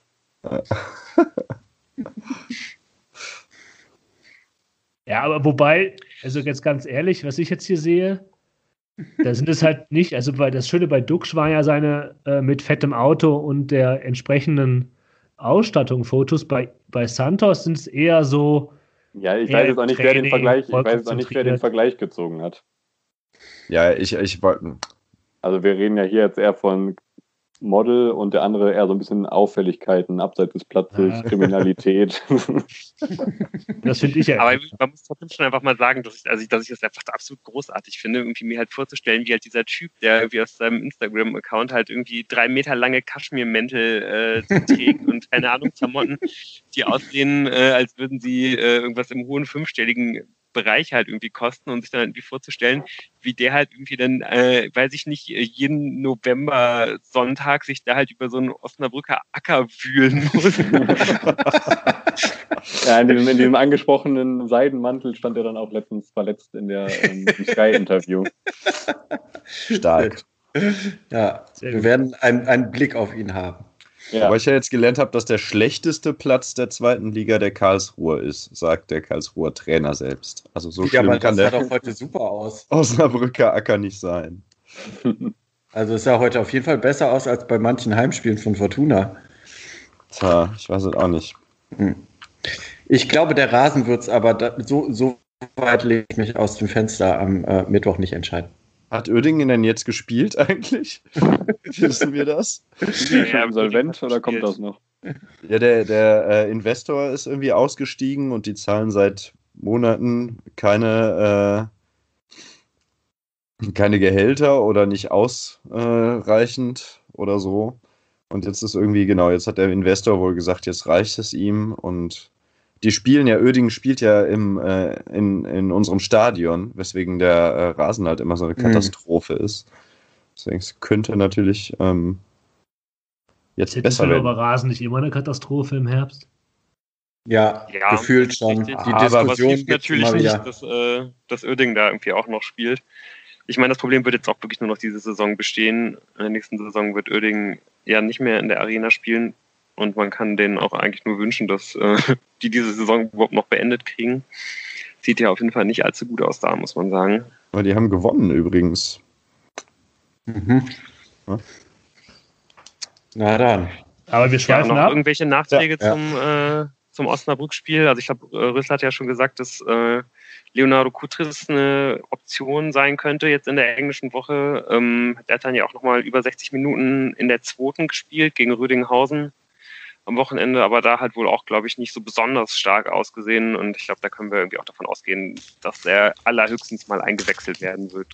Aber äh, ja, das soll mal ab, das höchste aller Gefühle sein. Genau. Okay, ja, wenn wir sonst nichts mehr haben, dann würde ich sagen, äh, dann beenden wir jetzt hier den Osnabrück-Teil und äh, kommen gleich zur Jahreshauptversammlung. Aber wir würden dich dann jetzt erstmal verabschieden, Mirko, wenn du zum, ja, zum damit verlasse ich euch. Halt Vielen Dank. Mit der, genau. mit der Versammlung lasse ich euch alleine. Klar, ja, war wieder, äh, es war wieder vielen Dank dir. Dass, ja, ja, danke. Ja, jetzt schon das zweite Mal. Ja, stimmt. Ja.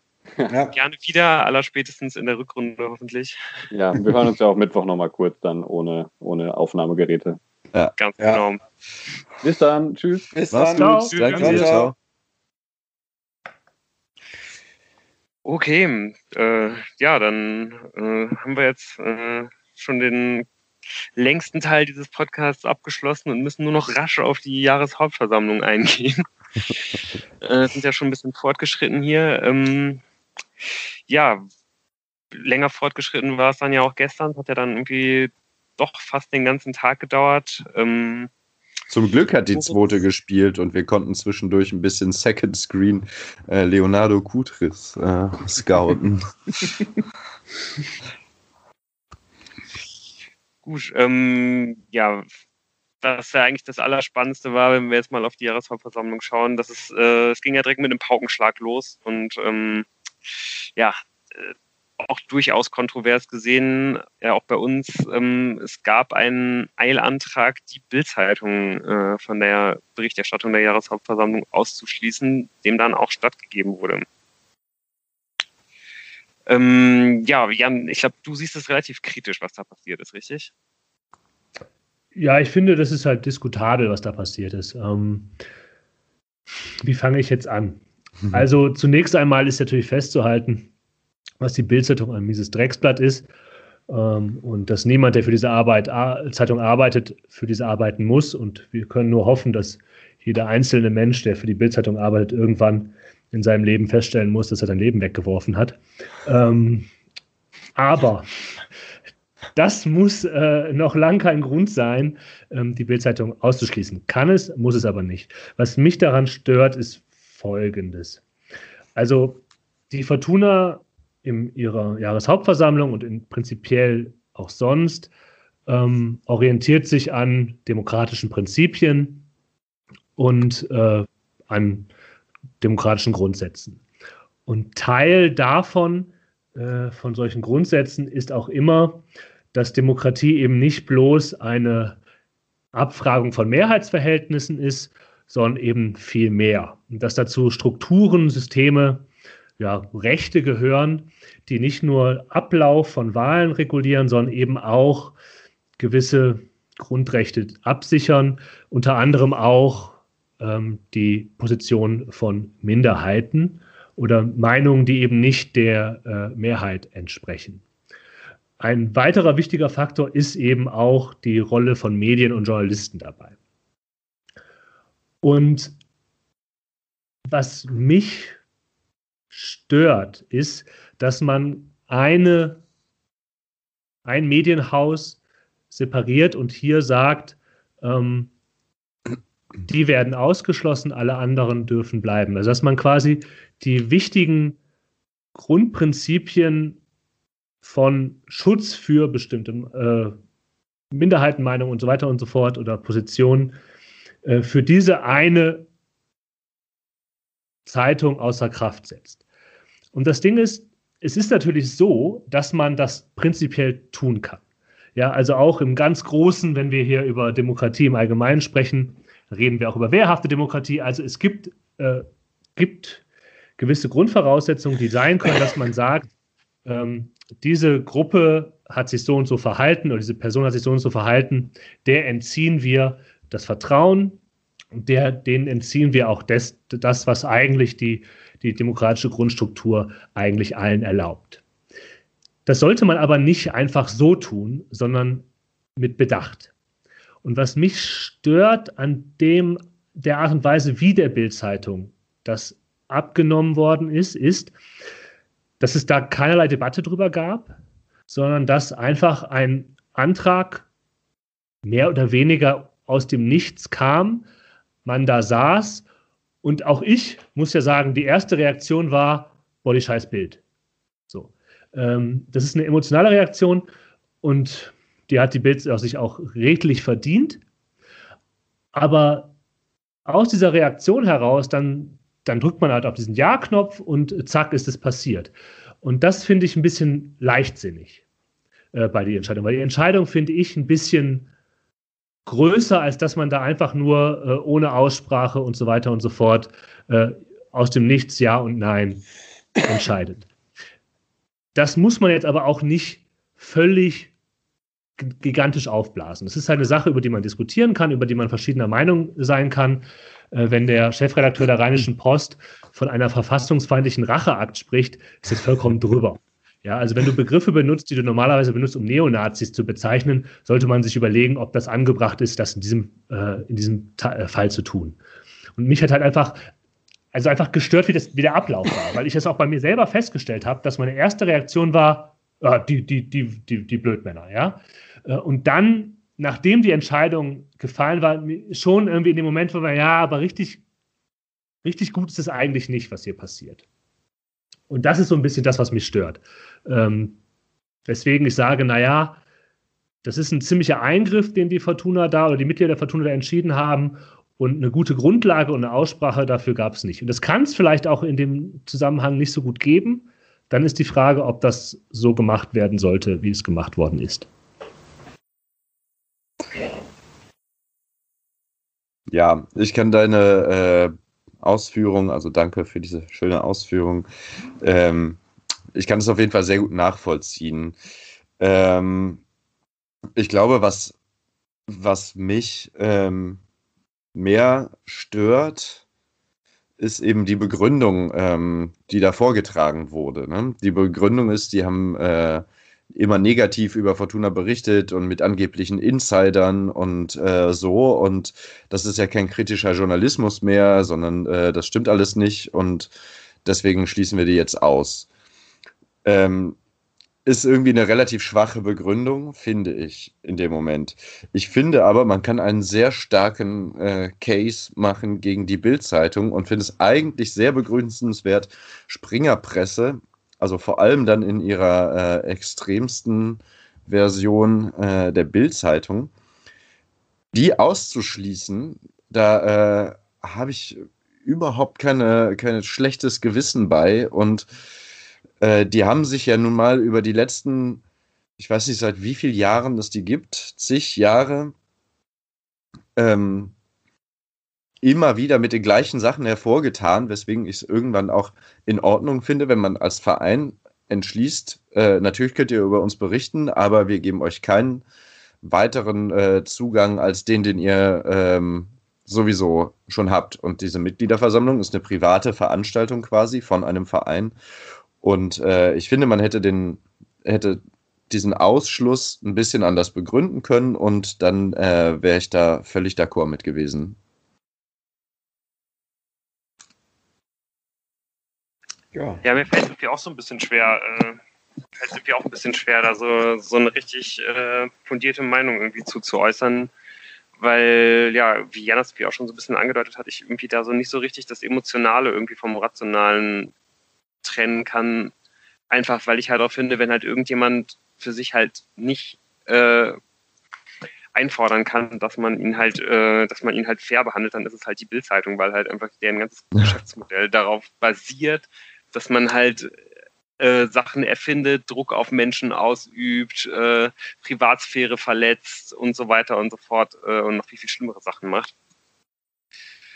Und ah, ich, ja, ich, ich, ich, ich finde es auch, also irgendwie macht es mir auch so ein bisschen Bauchschmerzen, dass man halt irgendwie Medienvertreter einfach mal so aus, ausschließt und vor allen Dingen ja auch nicht wegen den wirklich schlimmen Sachen, die die machen, sondern halt nur, weil sie halt äh, eventuell mal ein bisschen tendenziös äh, über einen Fußballverein berichten. Aber ich, ich, ich kann da halt irgendwie auch so richtig was Schlechtes nicht drin sehen. Ja, deshalb würde ich halt sagen, dass man das halt nicht mit den größten Worten, die man finden kann, kritisieren sollte. Äh, aber man muss darüber diskutieren. Ähm, und man muss sich überlegen, ob es das wert ist, ähm, ob man tatsächlich nicht sagen muss, es gibt halt gewisse Strukturen, die ähm, und Systeme, die wir halt die wir halt, weil wir demokratisch verfasst sind, haben. Und dann muss man darüber diskutieren, ob man es ein, ob es ausreichend Argumente dafür gibt, quasi der Bild das zu entziehen. Das mag sein, aber es muss ein, das, das muss äh, das Resultat einer Diskussion sein und nicht einer kurzen, emotionalen, geleiteten Entscheidung äh, am Anfang einer Jahreshauptversammlung. Das ist so ein bisschen mein, mein Punkt. Äh, oder ich glaube, das kann man verstehen und dann kann man anderer ja. Meinung sein, das ist ja auch vollkommen in Ordnung. Ähm, genau. Und ja, das ist halt ein großes Thema, das jetzt aufgezogen worden ist. Ich glaube, da, dabei können wir es jetzt auch, auch belassen. Ja, denke ich auch. Genau. Äh, ja, es ging dann äh, auch relativ schnell danach dann weiter mit dem ersten wichtigen Punkt. Es war dann die Rede von Thomas Röttgermann. Ähm, Moritz, hast du irgendwas äh, aus dessen Rede mitnehmen können, außer dass er halt relativ gut darin ist, rumzuschwafeln, um es jetzt mal direkt ein bisschen äh, pointierter zu formulieren? Ähm, ja, ich äh, zitiere ihn erstmal direkt wörtlich, damit äh, die lieben Hörerinnen und Hörer wissen, in welchem ähm, Duktus das Ganze meistens gehalten war. Es kamen viele so Sätze wie, das, was wir machen wollen, müssen wir nicht gut machen wollen. Nein, wir müssen es sehr gut machen wollen. So. ja. Okay. Ähm, so, äh, genau, es kann. Das, damit war halt der Ton für die gesamte Rede halt auch gesetzt. Ja, er hat es später irgendwann gesagt, aber das war, also, ne, das ist exemplarisch. Sagen wir es mal so. Ansonsten hat er halt äh, gesagt, wie Fortuna gerade finanziell aufgestellt ist und ähm, sich natürlich viel selbst gelobt für, wie man, also wahrscheinlich auch nicht ganz zu Unrecht, dafür, wie das gerade läuft und äh, hat eben ganz klar gemacht, Fortuna steht nicht vor einer Insolvenz und stünde selbst bei Saisonabbruch nicht vor einer solchen. Ähm, da gibt es sicherlich andere Vereine, bei denen das anders ist. Das sind zumindest seine Worte. Dass sie mit verschiedenen Szenarien rechnen, Zuschauer oder nicht, dass die verschiedene Szenarien mit verschiedenen Kreditsystemen quasi gegebenenfalls abfangen können und so. Und das, ähm, ja, es gab ein paar Details zum Kölmel-Deal und so. Das war so ein bisschen Finanzbericht und dann, ähm, da fingen eigentlich die Phrasen so richtig an. äh, der Fußball braucht Reformen und es braucht eine Umverteilung der Fernsehgelder Gelder und man muss eine klare Kante zeigen. Und er hat auch gesagt, er muss äh, stark gegen Ausgliederung, was auch alle äh, vier Vorstände, ja, zumindest ähm, ist das natürlich auch gerade, kannst du das gerade bei Fortuna kaum anders sagen, da kommen wir gleich noch zu. Ähm, Genau, dass man in die Eigenvermarktung eingestiegen ist und so. Und was also was mich so ein bisschen genervt hat, ist ja dann, wenn er sagt, wir müssen hier irgendwie äh, einen starken, äh, stark auftreten für eine Neu- und Umverteilung von Geldern und so. Und ich habe irgendwie das Gefühl, das hätte man auch schon einfach vielleicht versuchen können zu organisieren. Oder also ich glaube, da hätte halt mehr passieren können und er sagt halt überhaupt nicht konkret, was er damit meint und wie er das machen möchte. So. Ja, wobei ich jetzt, da muss ich jetzt mal Röttgermann in Schutz nehmen. Wenn es eine Stimme gibt, die mir präsent ist, die das auch in die Medien trägt, dann ist es schon auch Thomas Röttgermann. Ja, ja, völlig, ähm, ja, ja. Und das ist, das kann man natürlich sagen, ja gut, der gibt halt Interviews, aber wenn man so sieht, mit welchen Machtdemonstrationen dann äh, die Kalle Rummeniges und Aki ja, ja. dieser Welt reagieren, die halt eben ja machtvolle Figuren im äh, deutschen Fußball sind, dann ist es nicht schlecht, dass er das zumindest auch äh, immer wieder betont. Und das ist wichtig, dass man da eine Gegenstimme auch im deutschen Fußball, dass auch die Fortuna das macht und dass auch, auch nochmal quasi die, die Reihen geschlossen werden äh, äh, auf der Jahreshauptversammlung und gesagt wird, das ist Teil unserer Agenda in den nächsten Jahren. Ja, das ja. Äh, Interessante ist ja, wie Moritz das geschildert hat, sind es für ihn ja Phrasen und er nimmt es ihm ja offenkundig nicht ab, dass das die Agenda ist. Nein, es ist, aber es steht so ein bisschen unter dem Verdacht, dass es so ein bisschen wohlfeil ist. Du hast es ja, mhm. also für mich, äh, du hast ja das ja jetzt auch schon wieder alles Interpretation. Aber äh, na klar, kann er sich, macht er ja auch, ist auch gut, dass er öffentlich, öffentlichkeitswirksam sich hinstellt, mit der Presse spricht, etc. Ähm, und sagt, das ist unsere Agenda, aber für mich fehlten einfach so ein bisschen konkrete Herangehensweise. Mhm. Was will ich denn machen? Mit, mhm. wem, mit wem will ich mich denn da an den Tisch setzen und wie wollen wir denn da Druck ausüben und so? Und ich meine, die Verteilung der TV-Gelder äh, ist ja jetzt gerade wieder gelaufen. Super ja, da haben sich ja andere Leute durchgesetzt. Ja, aber ja. Ich, ich, es ist vielleicht auch nicht der Ort in der Jahreshauptversammlung, da die Strategie zu offenbaren. Und ja, das mag sein, dass da noch nicht so viel passiert ist, wie man sich das wünschen kann und dass da viel gefordert und geredet wird, aber das ist auch Teil dessen. Man muss ja, um Koalitionen zu schließen, auch erstmal sich selber positionieren und dann gucken, äh, wer noch so auf einen zukommt. Und ähm, ja, das finde ich jetzt erstmal jetzt nichts. Ich, ich glaube ihm das und ich glaube, dass die Fortuna da eine klare Meinung zu hat äh, und die Fanbasis sowieso. Und jetzt müssen wir einfach mal abwarten. Eventuell bewegt sich ja jetzt erst so richtig was. Ist vielleicht wieder zu spät, weil die, wenn die Fernsehgelder hm. gerade wieder passiert ist. Aber gut. Ja. Ja, ich glaube, äh, was ergänzen. Zu, zu, zu Röttgermann hätte ich jetzt sonst auch, glaube ich, nicht mehr so viel. Ähm, ich fand dann ähm, sehr spannend und auch irgendwie sehr erhellend, wie gut das äh, Uwe Klein dann nochmal aufgearbeitet hatte, was er da im Grunde genommen äh, für ein bestelltes Feld von, von Lutz Pfannenstiel geerbt hat.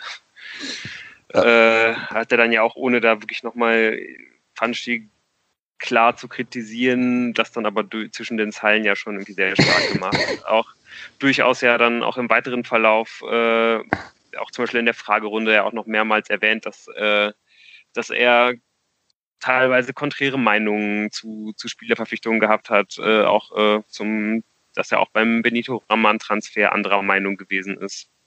Kommen wir vielleicht ja auch später nochmal drauf. War ja auch häufiger, häufiger War Thema. da was?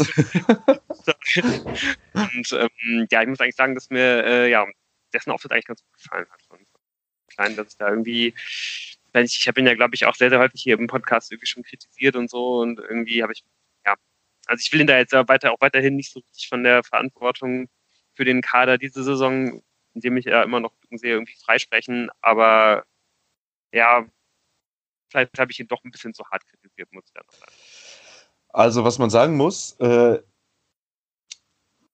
also ich meine, jetzt, jetzt, jetzt gerade hat man halt so dieses äh, ja, völlig überraschend fantastische Spiel, beinahe fantastische Spiel der Fortuna im Rücken, ähm, was halt immer wieder betont wird, ähm,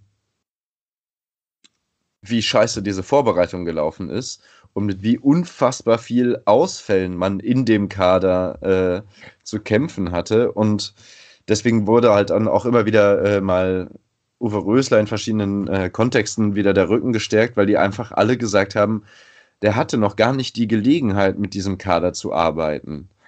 Und äh, vielleicht, genau, kann man ihn verantwortlich machen für die Kaderzusammenstellung, aber worum alle bitten, und da muss ich sagen, kann ich es verstehen, dass man eben noch ein bisschen Geduld hat, um, zu, um den Kader zu bewerten.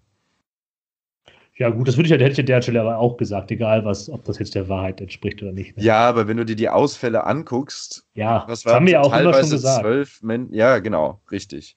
Wir haben halt gesagt, ja, es gibt natürlich für die Performance und für die Leistung da Gründe, äh, dass man keine Spielidee entdeckt, äh, ist das vielleicht nur bedingt überzeugend. Aber okay. Ja, das stimmt. Also das ist jetzt wieder die Trainerfrage. Aber Lou hatte ja gesagt, dass er ähm, Uwe Klein dann doch auch zur Verantwortung ja. zieht, was den Kader angeht. Und vielleicht, also wir wünschen es uns alle, ist dieser Kader nicht so schlecht zusammengestellt und ähm, wird noch ganz fantastische Leistungen abrufen diese Saison. Dieses Schmunzeln dabei, das verbitte ich mir. Das ist doch ein wohlwollendes Ein wohlwollendes Schmunzeln. Genau, ein genau. wohlwollendes Schmunzeln. Okay. Und es geht halt auch einfach viel besser an so einem heutigen Tag, dieses wohlwollende Schmunzeln. So. Ja, also nach den hohen Siegen dann, nicht mit einem Torabstand in der Rückrunde, können wir gerne eine wohlwollende Schmunzelrunde hier äh, einlegen. Okay, von den acht Stunden Jahreshauptversammlung, sind das jetzt die ersten 20 Minuten oder? Ja, das fing ja erst super spät an auch. Also es hat ja dann, es wurden ja erstmal verstorbene Mitglieder äh, an, an verstorbene Mitglieder erinnert und ähm, was gab es noch? Jubilare quasi. Ja. Und jetzt, wir müssen das jetzt auch nicht mehr so abarbeiten muss. Aber ähm, genau. ja, ich glaube auch sonst zur Rede von äh, vom nächsten Vorstand von Kuke müssen. Wir haben da, glaube ich, alle nicht so wirklich den einen Blick, um irgendwas dazu zu sagen, wie gut jetzt äh, Fortunas Einstieg in die Eigenvermarktung läuft. Die Zahlen, die da präsentiert wurden, natürlich auch alle irgendwie durch Corona getrübt, äh, waren dann unter den Umständen im, im Augen des Vorstands auf jeden Fall optimistisch. Kann ich, glaube ich, relativ wenig zu sagen, ob man da so mitgehen kann. Ähm, was dann natürlich ähm, sehr spannend war, war ja irgendwie der Auftritt von, von Klaus Alofs, wo er sich äh, jetzt auch mal das erste Mal richtig vorgestellt hat ähm, auch eigentlich eine gute Rede gehalten, ähm, deutlich irgendwie der eloquenteste da, äh, vernünftige Sachen gesagt. Auch wenn es dann ja irgendwie so einen äh, kleinen Kommentar gab, der dann ja viel für Irritationen gesorgt hat und zu dem es dann ähnlich viele Fragen gab wie zum Raman-Transfer äh, dann später in der Fragerunde. Ähm, hast du denn, als er das ausgesprochen hat, auch erstmal so kurz gezuckt, Moritz? Ja, vor allem, weil es halt nicht so ganz verständlich war, ne? Ja. Also, da, die, ich glaube, der Wortlaut war ja, wir wollen keine zusätzlichen Wettbewerbsbeschränkungen uns selbst auferlegen in, die Satz, in der Satzung. Also er hat quasi gesagt, äh, so, der Verein wird nicht ausgegliedert, aber wir sollten uns auch wirklich keine zusätzlichen Wettbewerbsbeschränkungen auferlegen.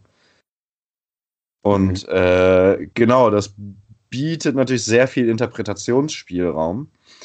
Ähm, da gab es dann halt auch in der, äh, in der Fragerunde eben sehr viele Fragen zu und es wurde dann irgendwie mit damit beantwortet, dass er meinte, dass man vielleicht verschiedene kleinere Projektgesellschaften doch ausgliedern könnte mhm. oder so. Also es ist so wie Schalke bisschen, das gemacht hat. So ein bisschen geschwurbelt wie das ja viele Vereine auch sehr erfolgreich gemacht haben. Auch diese Worte sind gefallen. also ja, gibt es halt Positiv- und Negativbeispiele. Ja, es wurde ja. dann halt irgendwie auch nicht so richtig beantwortet. Es gab dann, glaube ich, irgendwie noch diesen Verweis darauf, dass es da irgendwie um Modernisierung äh, im äh, weiß ich nicht, Bereich der Geschäftsstelle oder Trainingsplätze, Trainingsbedingungen und sowas gibt. Aber so richtig schlau geworden ist man da irgendwie, glaube ich, dann hinterher nicht. Ne. Aber es also sind halt auch die Sachen, wo man, ja, oder genau, ich auf jeden Fall halt auch nicht. Äh. Aber ja, ist auf jeden Fall äh, spannend mal zu betrachten, was dabei rauskommen wird. Sonst äh, glaube ich, kann man jetzt auch da zu der Rede irgendwie nicht großartig viel zu sagen. War natürlich irgendwie also eine Vorstellung und ein Strategiepapier und erstmal nicht so wahnsinnig viel mehr. Ja. Äh, ja gut, dann gab es halt irgendwie noch den Bericht des Aufsichtsrates. Ähm, glaube ich, jetzt auch keine super spannenden Sachen drin gewesen. Und letztendlich wurden dann ja auch der gesamte Vorstand äh, und der gesamte Aufsichtsrat entlastet.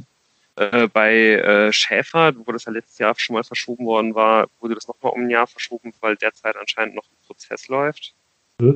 Ja. Auf jeden Fall auch äh, ganz. Äh, also es gibt eigentlich, haben die sich schon abgefunden, aber es gibt eine Sache, also das konnten sie halt jetzt dann nicht erzählen, was es ist, aber worum, wo es ein Gerichtsverfahren drum gibt. So, äh, wo es gegebenenfalls irgendwelche strafbaren Handlungen gab und so. Und nee, ich habe keine strafbaren Handlungen. Nee. Also ich, ich glaube, es geht einfach nur irgendwie darum, wenn, dass, es, dass sich da irgendwie noch juristisch irgendwo mit auseinandergesetzt wird zwischen den Parteien und je nachdem, wie der halt entschieden wird, könnte man halt, wenn man Schäfer jetzt entlastet, könnte man später halt keine Regressforderung stellen. Wenn man ihn, wenn man jetzt, aber ne, aber wenn dieser, solange wie dieser juristische Fall halt einfach nicht, äh, nicht entschieden ist, ist es jetzt, glaube ich, besser gewesen, einfach diese, diese Entlastung nochmal zurückzustellen, weil man sich dann einfach so die Möglichkeit zur späteren Regressforderung bei äh, halt behält. Ich ja, aber der Baugarding. Eine juristische Formalität und Nein. nicht so dramatisch wie Nein, es Nein, ist es nicht. Ich, ich glaube, glaube nicht. es glaube, ist viel dramatischer glaube, als eine Formalität. Der Borgerding hat gesagt, es geht gegebenenfalls darum, ob verschiedenes Verhalten vereinsschädigend war. Also, das klingt schon. Ja, also, halt natürlich geht es nicht um äh, Korruption und so. Ja, aber auch aber, das ist, glaube ich, eine Formalität, dass man. Also, wir wissen, das ist jetzt nicht bisschen schwierig, dass wir hier völlig spekulieren. Ja. Wir sollten davon ausgehen, dass es einfach der Lauf der Dinge ist. Es gibt halt dieses Verfahren noch, ähm, das noch nicht abgeschlossen ist. Deshalb ist es wahrscheinlich richtig, dass der Verein darauf verzichtet, äh, hier zu entlasten. Und alles Weitere wird man dann erfahren, was das eigentlich bedeutet mag. Und da sollten wir jetzt nicht das dramatisieren oder ja. es ist erstmal, glaube ich, eine Formalität. Ja, denke ich auch. Sonst glaube ich zu den Entlastungen relativ wenig zu sagen. Ich war schon überrascht, dass Pfannenstiel entlastet wurde, auch so dann doch relativ deutlich und dass ja. Rüttgermann auch so deutlich entlastet wurde. Ähm, gab ja schon irgendwie auch einige Kritik dieses Jahr. Also seit in, in, in, der wenigen Zeit, wo er da ist, ist ja dann doch auch relativ viel äh, tumultartig äh, los gewesen bei der Fortuna. Aber ja, es hat auf jeden Fall dann nicht ausgereicht, um, äh, um da jetzt irgendwie großes Misstrauen gegen ihn auszusprechen. Ähm, ja, der größte Kritikpunkt wahrscheinlich, und da kommen wir jetzt dann irgendwie nochmal zu dem Punkt, den wir jetzt ja schon mehrfach angesprochen haben. Es ging natürlich nochmal ganz, ganz häufig dann äh, bei den Fragen an den Vorstand um, um den Benito Raman-Transfer, wo dann noch mehrfach darauf geantwortet wurde, wo es nochmal deutlich wurde, dass da wirklich ein sehr, sehr geringer Sockelbetrag äh, geflossen ist. Man hat, glaube ich, für das äh, gesamte Geschäftsjahr 1920 jetzt eine, einen, einen äh, Transfergewinn von 6,5 Millionen ausweisen können. Mhm. Also insgesamt. Und äh, ja, da, da ja dann jetzt noch weiterhin äh, mögliche Bonuszahlungen nachkommen können, äh, muss. Nein, Moment, Moment, darf ich kurz wörtlich zitieren? Also es gibt ja, die Sockelbeträge. Sockelbeträge sind bezahlt, das heißt, das Geld, was fix ist, ist fix. Komplett, genau. Genau, und dann. Alle soll, Sockelbeträge komplett schon bezahlt. Ja, aber dann gibt es noch eigentlich komplett sichere, flexible Zahlungen, die sich ähm, Fortuna auch noch erhofft aus dem Rahman-Deal. Mhm. Also eigentlich komplett sichere, flexible Zahlungen. Und weswegen man äh, weiterhin optimistisch ist, dass man ja dann noch auf diese Zahl nördlich der 13 Millionen. Ja, das haben sie nicht wörtlich gesagt. ja, das habe ich gesagt. Ja, ja. Wir werden sehen, auch hier. Ich glaube. Ja, ja. Genau. ja, also ich muss sagen, dies, äh, was dann, also klar, die Vorstände wurden entlastet. Ich fand auch bis dahin äh, das Format gut organisiert, gut gemacht und so. Ähm, aber die Agonie begann dann eben mit dieser Fragerunde, weil ähm, es wahrscheinlich, also es ist ja auch schwierig, das anders zu handhaben, aber es wurde nach den Vorträgen, ähm, Moment, das war vor den Entlastungen oder danach? Ich weiß es schon nicht mehr. Naja, aber auf jeden Fall durfte jedes Mitglied, ist natürlich frageberechtigt etc., und durfte dann in so einer Chat-Funktion ähm, Fragen stellen und es wurden ausnahmslos alle Fragen vorgelesen. Und ich würde sagen, so 37 Prozent der Fragen war äh, bezüglich Benito Rahman. Und ähm, weitere 27 Prozent waren bezüglich dieser Aussage von äh, Alofs, was das jetzt bedeutet mit den zusätzlichen Wettbewerbsbeschränkungen und sonst noch viel bunt gemischtes. Aber es war halt immer das Gleiche, immer das Gleiche. Und da ist das Format kommt da natürlich an eine Grenze, weil man seine Frage nicht zurückziehen kann. Das war echt. Vielleicht kann man da nochmal dran arbeiten, dass Ja. man, falls es nochmal Not tut. Vielleicht kann, vielleicht kann man ja auch einfach die, also wir hoffen ja auch einfach mal, dass man vielleicht die nächste Mitgliederversammlung auch einfach wieder äh, Präsident- Drücken wir da mal die Daumen. Aber falls es nicht der Fall sein sollte, äh, ja, wäre das auf jeden Fall noch ein Punkt, äh, wo man mal anregen könnte, dass man sich da vielleicht noch irgendwas anderes überlegt, was natürlich dann irgendwie auch satzungskonform sein muss. Ist ja dann irgendwie auch schwierig, da man ja auch alle Leute halt hören muss, die, die eine Frage haben. Ja, aber okay, hoffen wir da auf jeden Fall mal das Beste für nächstes Jahr, dass, äh, diese, diese Frage gar nicht mehr stellen wird. Und ja, äh, das war dann ungefähr der Punkt, äh, weiß ich, da waren dann schon wahrscheinlich sechs Stunden rum. Ja, Und äh, dann kam es zum wahrscheinlich Dann Punkt an dem spannend. Tag, äh, dann kam es zur Aufsichtsratwahl und letztendlich haben sich durchgesetzt äh, mit Björn Borgerding, Sebastian Fuchs, äh, die beiden, äh, der, der Vorsitzende und der Stellvertreter, Dirk Böcker, der ja auch vorher schon im Aufsichtsrat gesessen hat, äh, mit äh, Professor Dr. Peters, äh, einer, der auf der Empfehlungsliste des Wahlausschusses stand, und dann mit Tim Greiner-May, ähm, ja, äh, jemand Fünftes, für den das nicht der Fall gewesen ist. Und wahrscheinlich irgendwie auch derjenige, der ja von all denen deswegen auch vielleicht der überraschendste Kandidat dann in dieser Runde sein wird für die nächsten drei Jahre. ja. Was zu sagen? Also ich, ich war ein bisschen, äh, oder ich hätte mich gefreut für Simon Chanduri, Chaudhuri. Ähm, ich, der hätte einen Platz da verdient gehabt. Deswegen war ich so ein bisschen, äh, ja, dann ein bisschen enttäuscht mit der Wahl. Aber ich glaube, die Leute, die da sind, werden das schon auch vernünftig machen und so. Ich weiß nicht, gibt es da noch viel zu, zu sagen? Und Tim Greiner May ist natürlich, also erstmal aus meiner Fanperspektive, ähm, der da ein Auge hat auf die Fankultur und so, finde ich auf jeden Fall wichtig und gut, dass der reingewählt wurde. Ja, denke ich auch, dass es halt jemand sein wird, der halt auf jeden Fall die Auge, also auf jeden Fall das Auge irgendwie auch auf Fanbelange haben wird. Und äh, ja, Simon Chanduri ist ja auf jeden Fall auch erster Nachrücker, falls das irgendwie noch akut werden sollte. Und ja, weiß ich nicht, vielleicht wird er sich ja dann irgendwie auch, genau wie äh, auch die anderen Kandidaten, wo es dann irgendwie knapp nicht gereicht hat, äh, ja dann auch in, zum, zum nächsten Mal dann in drei Jahren wieder aufstellen lassen. Ja. Auch wenn, weiß ich nicht, es da ja auch durchaus einige interessante äh, Vorschläge gab. Ach ja, genau, die konnten sich alle drei Minuten lang, äh, jeder Kandidat konnte sich drei Minuten vorstellen quasi Mhm. Mit Redezeit.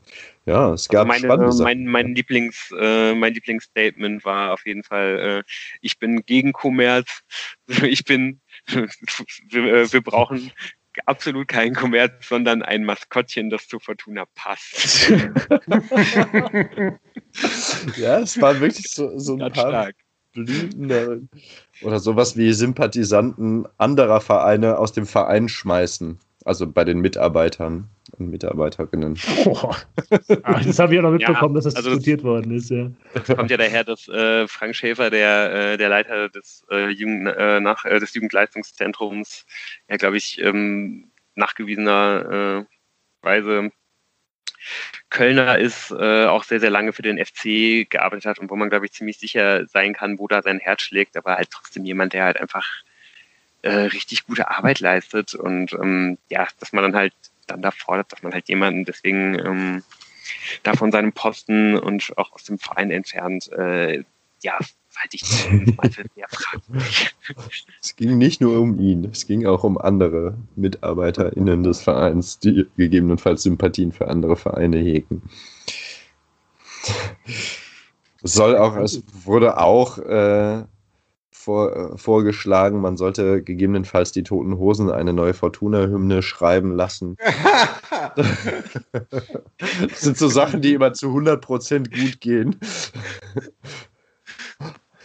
Oh Mann. Ja, aber gut, aber es scheint wieder zu sein, dass es zumindest die technische Umsetzung, auch wenn es sich sehr gezogen hat, gut war, dass, dass die Mitglieder ähm, teilhaben konnten, dass die Wahl durchgeführt werden konnte. Und das, das ja. ist ja schon mal wichtig äh, in diesen Zeiten, dass das Vereinsleben in diesem Sinne weiter gelebt werden kann und die Gremien äh, legitimiert werden können. Ja. Und in dem Sinne wünschen wir dem Aufsichtsrat gutes Gelingen, einen sicheren Blick auf den Vorstand. Er ist sehr groß, der Vorstand, das kann man leicht, leicht mal aus dem, äh, aus dem, Blick, verlieren. Aus dem Blick verlieren. Und man weiß auch nicht genau, wer da was macht. Die wuseln ja auch ständig woanders. Das ist ein, ein wilder Haufen da, dieser Vorstand. Mhm. Ja, ansonsten gibt es noch. Ja, ich weiß auch nicht, habt ihr noch was zur Versammlung zu sagen? Ich denke, damit können wir es auf jeden Fall gut sein lassen. Wir haben jetzt ja auch wirklich schon seit einiger Zeit aufgenommen. Das ist, glaube ich, unsere längste Folge äh, bisher geworden. Ja. Und, Und Mittwoch, ähm, Mittwoch geht es ja schon wieder weiter. Ähm, nach dem Spiel, können, das können wir jetzt schon sagen, wird es erstmal keine neue Folge von uns geben. Ähm, wir werden dann ganz normal äh, im Wochenrhythmus erst nächste Woche nach dem Spiel gegen St. Pauli weitermachen. Und ja, würden äh, euch dann bis dahin vertrösten und damit dann jetzt auch verabschieden. Ja, genau. Es, es wird gar keine Voraussicht auf den FC St. Pauli geben, wie ich dann gerade gemerkt habe. Ah. Das ist bitter. Ja, das ist bitter. Da hätten wir noch mal eine halbe Stunde für draufsetzen können. Kennen wir nicht noch irgendwen, der Pauli-Fan ist und rufen ihn kurz an? Ich rufe mal kurz die Mika Vielleicht, vielleicht gibt es die wichtigsten Dinge, auf die ihr achten müsst per Tweet. Also seid aufmerksam. Das könnte äh, durchaus sein, wir können es nicht versprechen, aber das ist auf jeden Fall eine Option. Ja. Genau. Folgt uns also, aus Exil richtig. oder schreibt uns eine E-Mail at exil.fortuna-podcast.de. Wir freuen uns. Genau, dann schreiben wir euch eine persönliche E-Mail, äh, worauf ihr bei äh, St. Pauli achten müsst. genau. Das macht dann der Lou. ja. ja, und damit äh, wünschen wir euch eine gute Woche. Und äh, wir hören uns dann hoffentlich in ciao. einer Woche alle wieder. Tschüss. Ciao, ciao. ciao. Tschüss.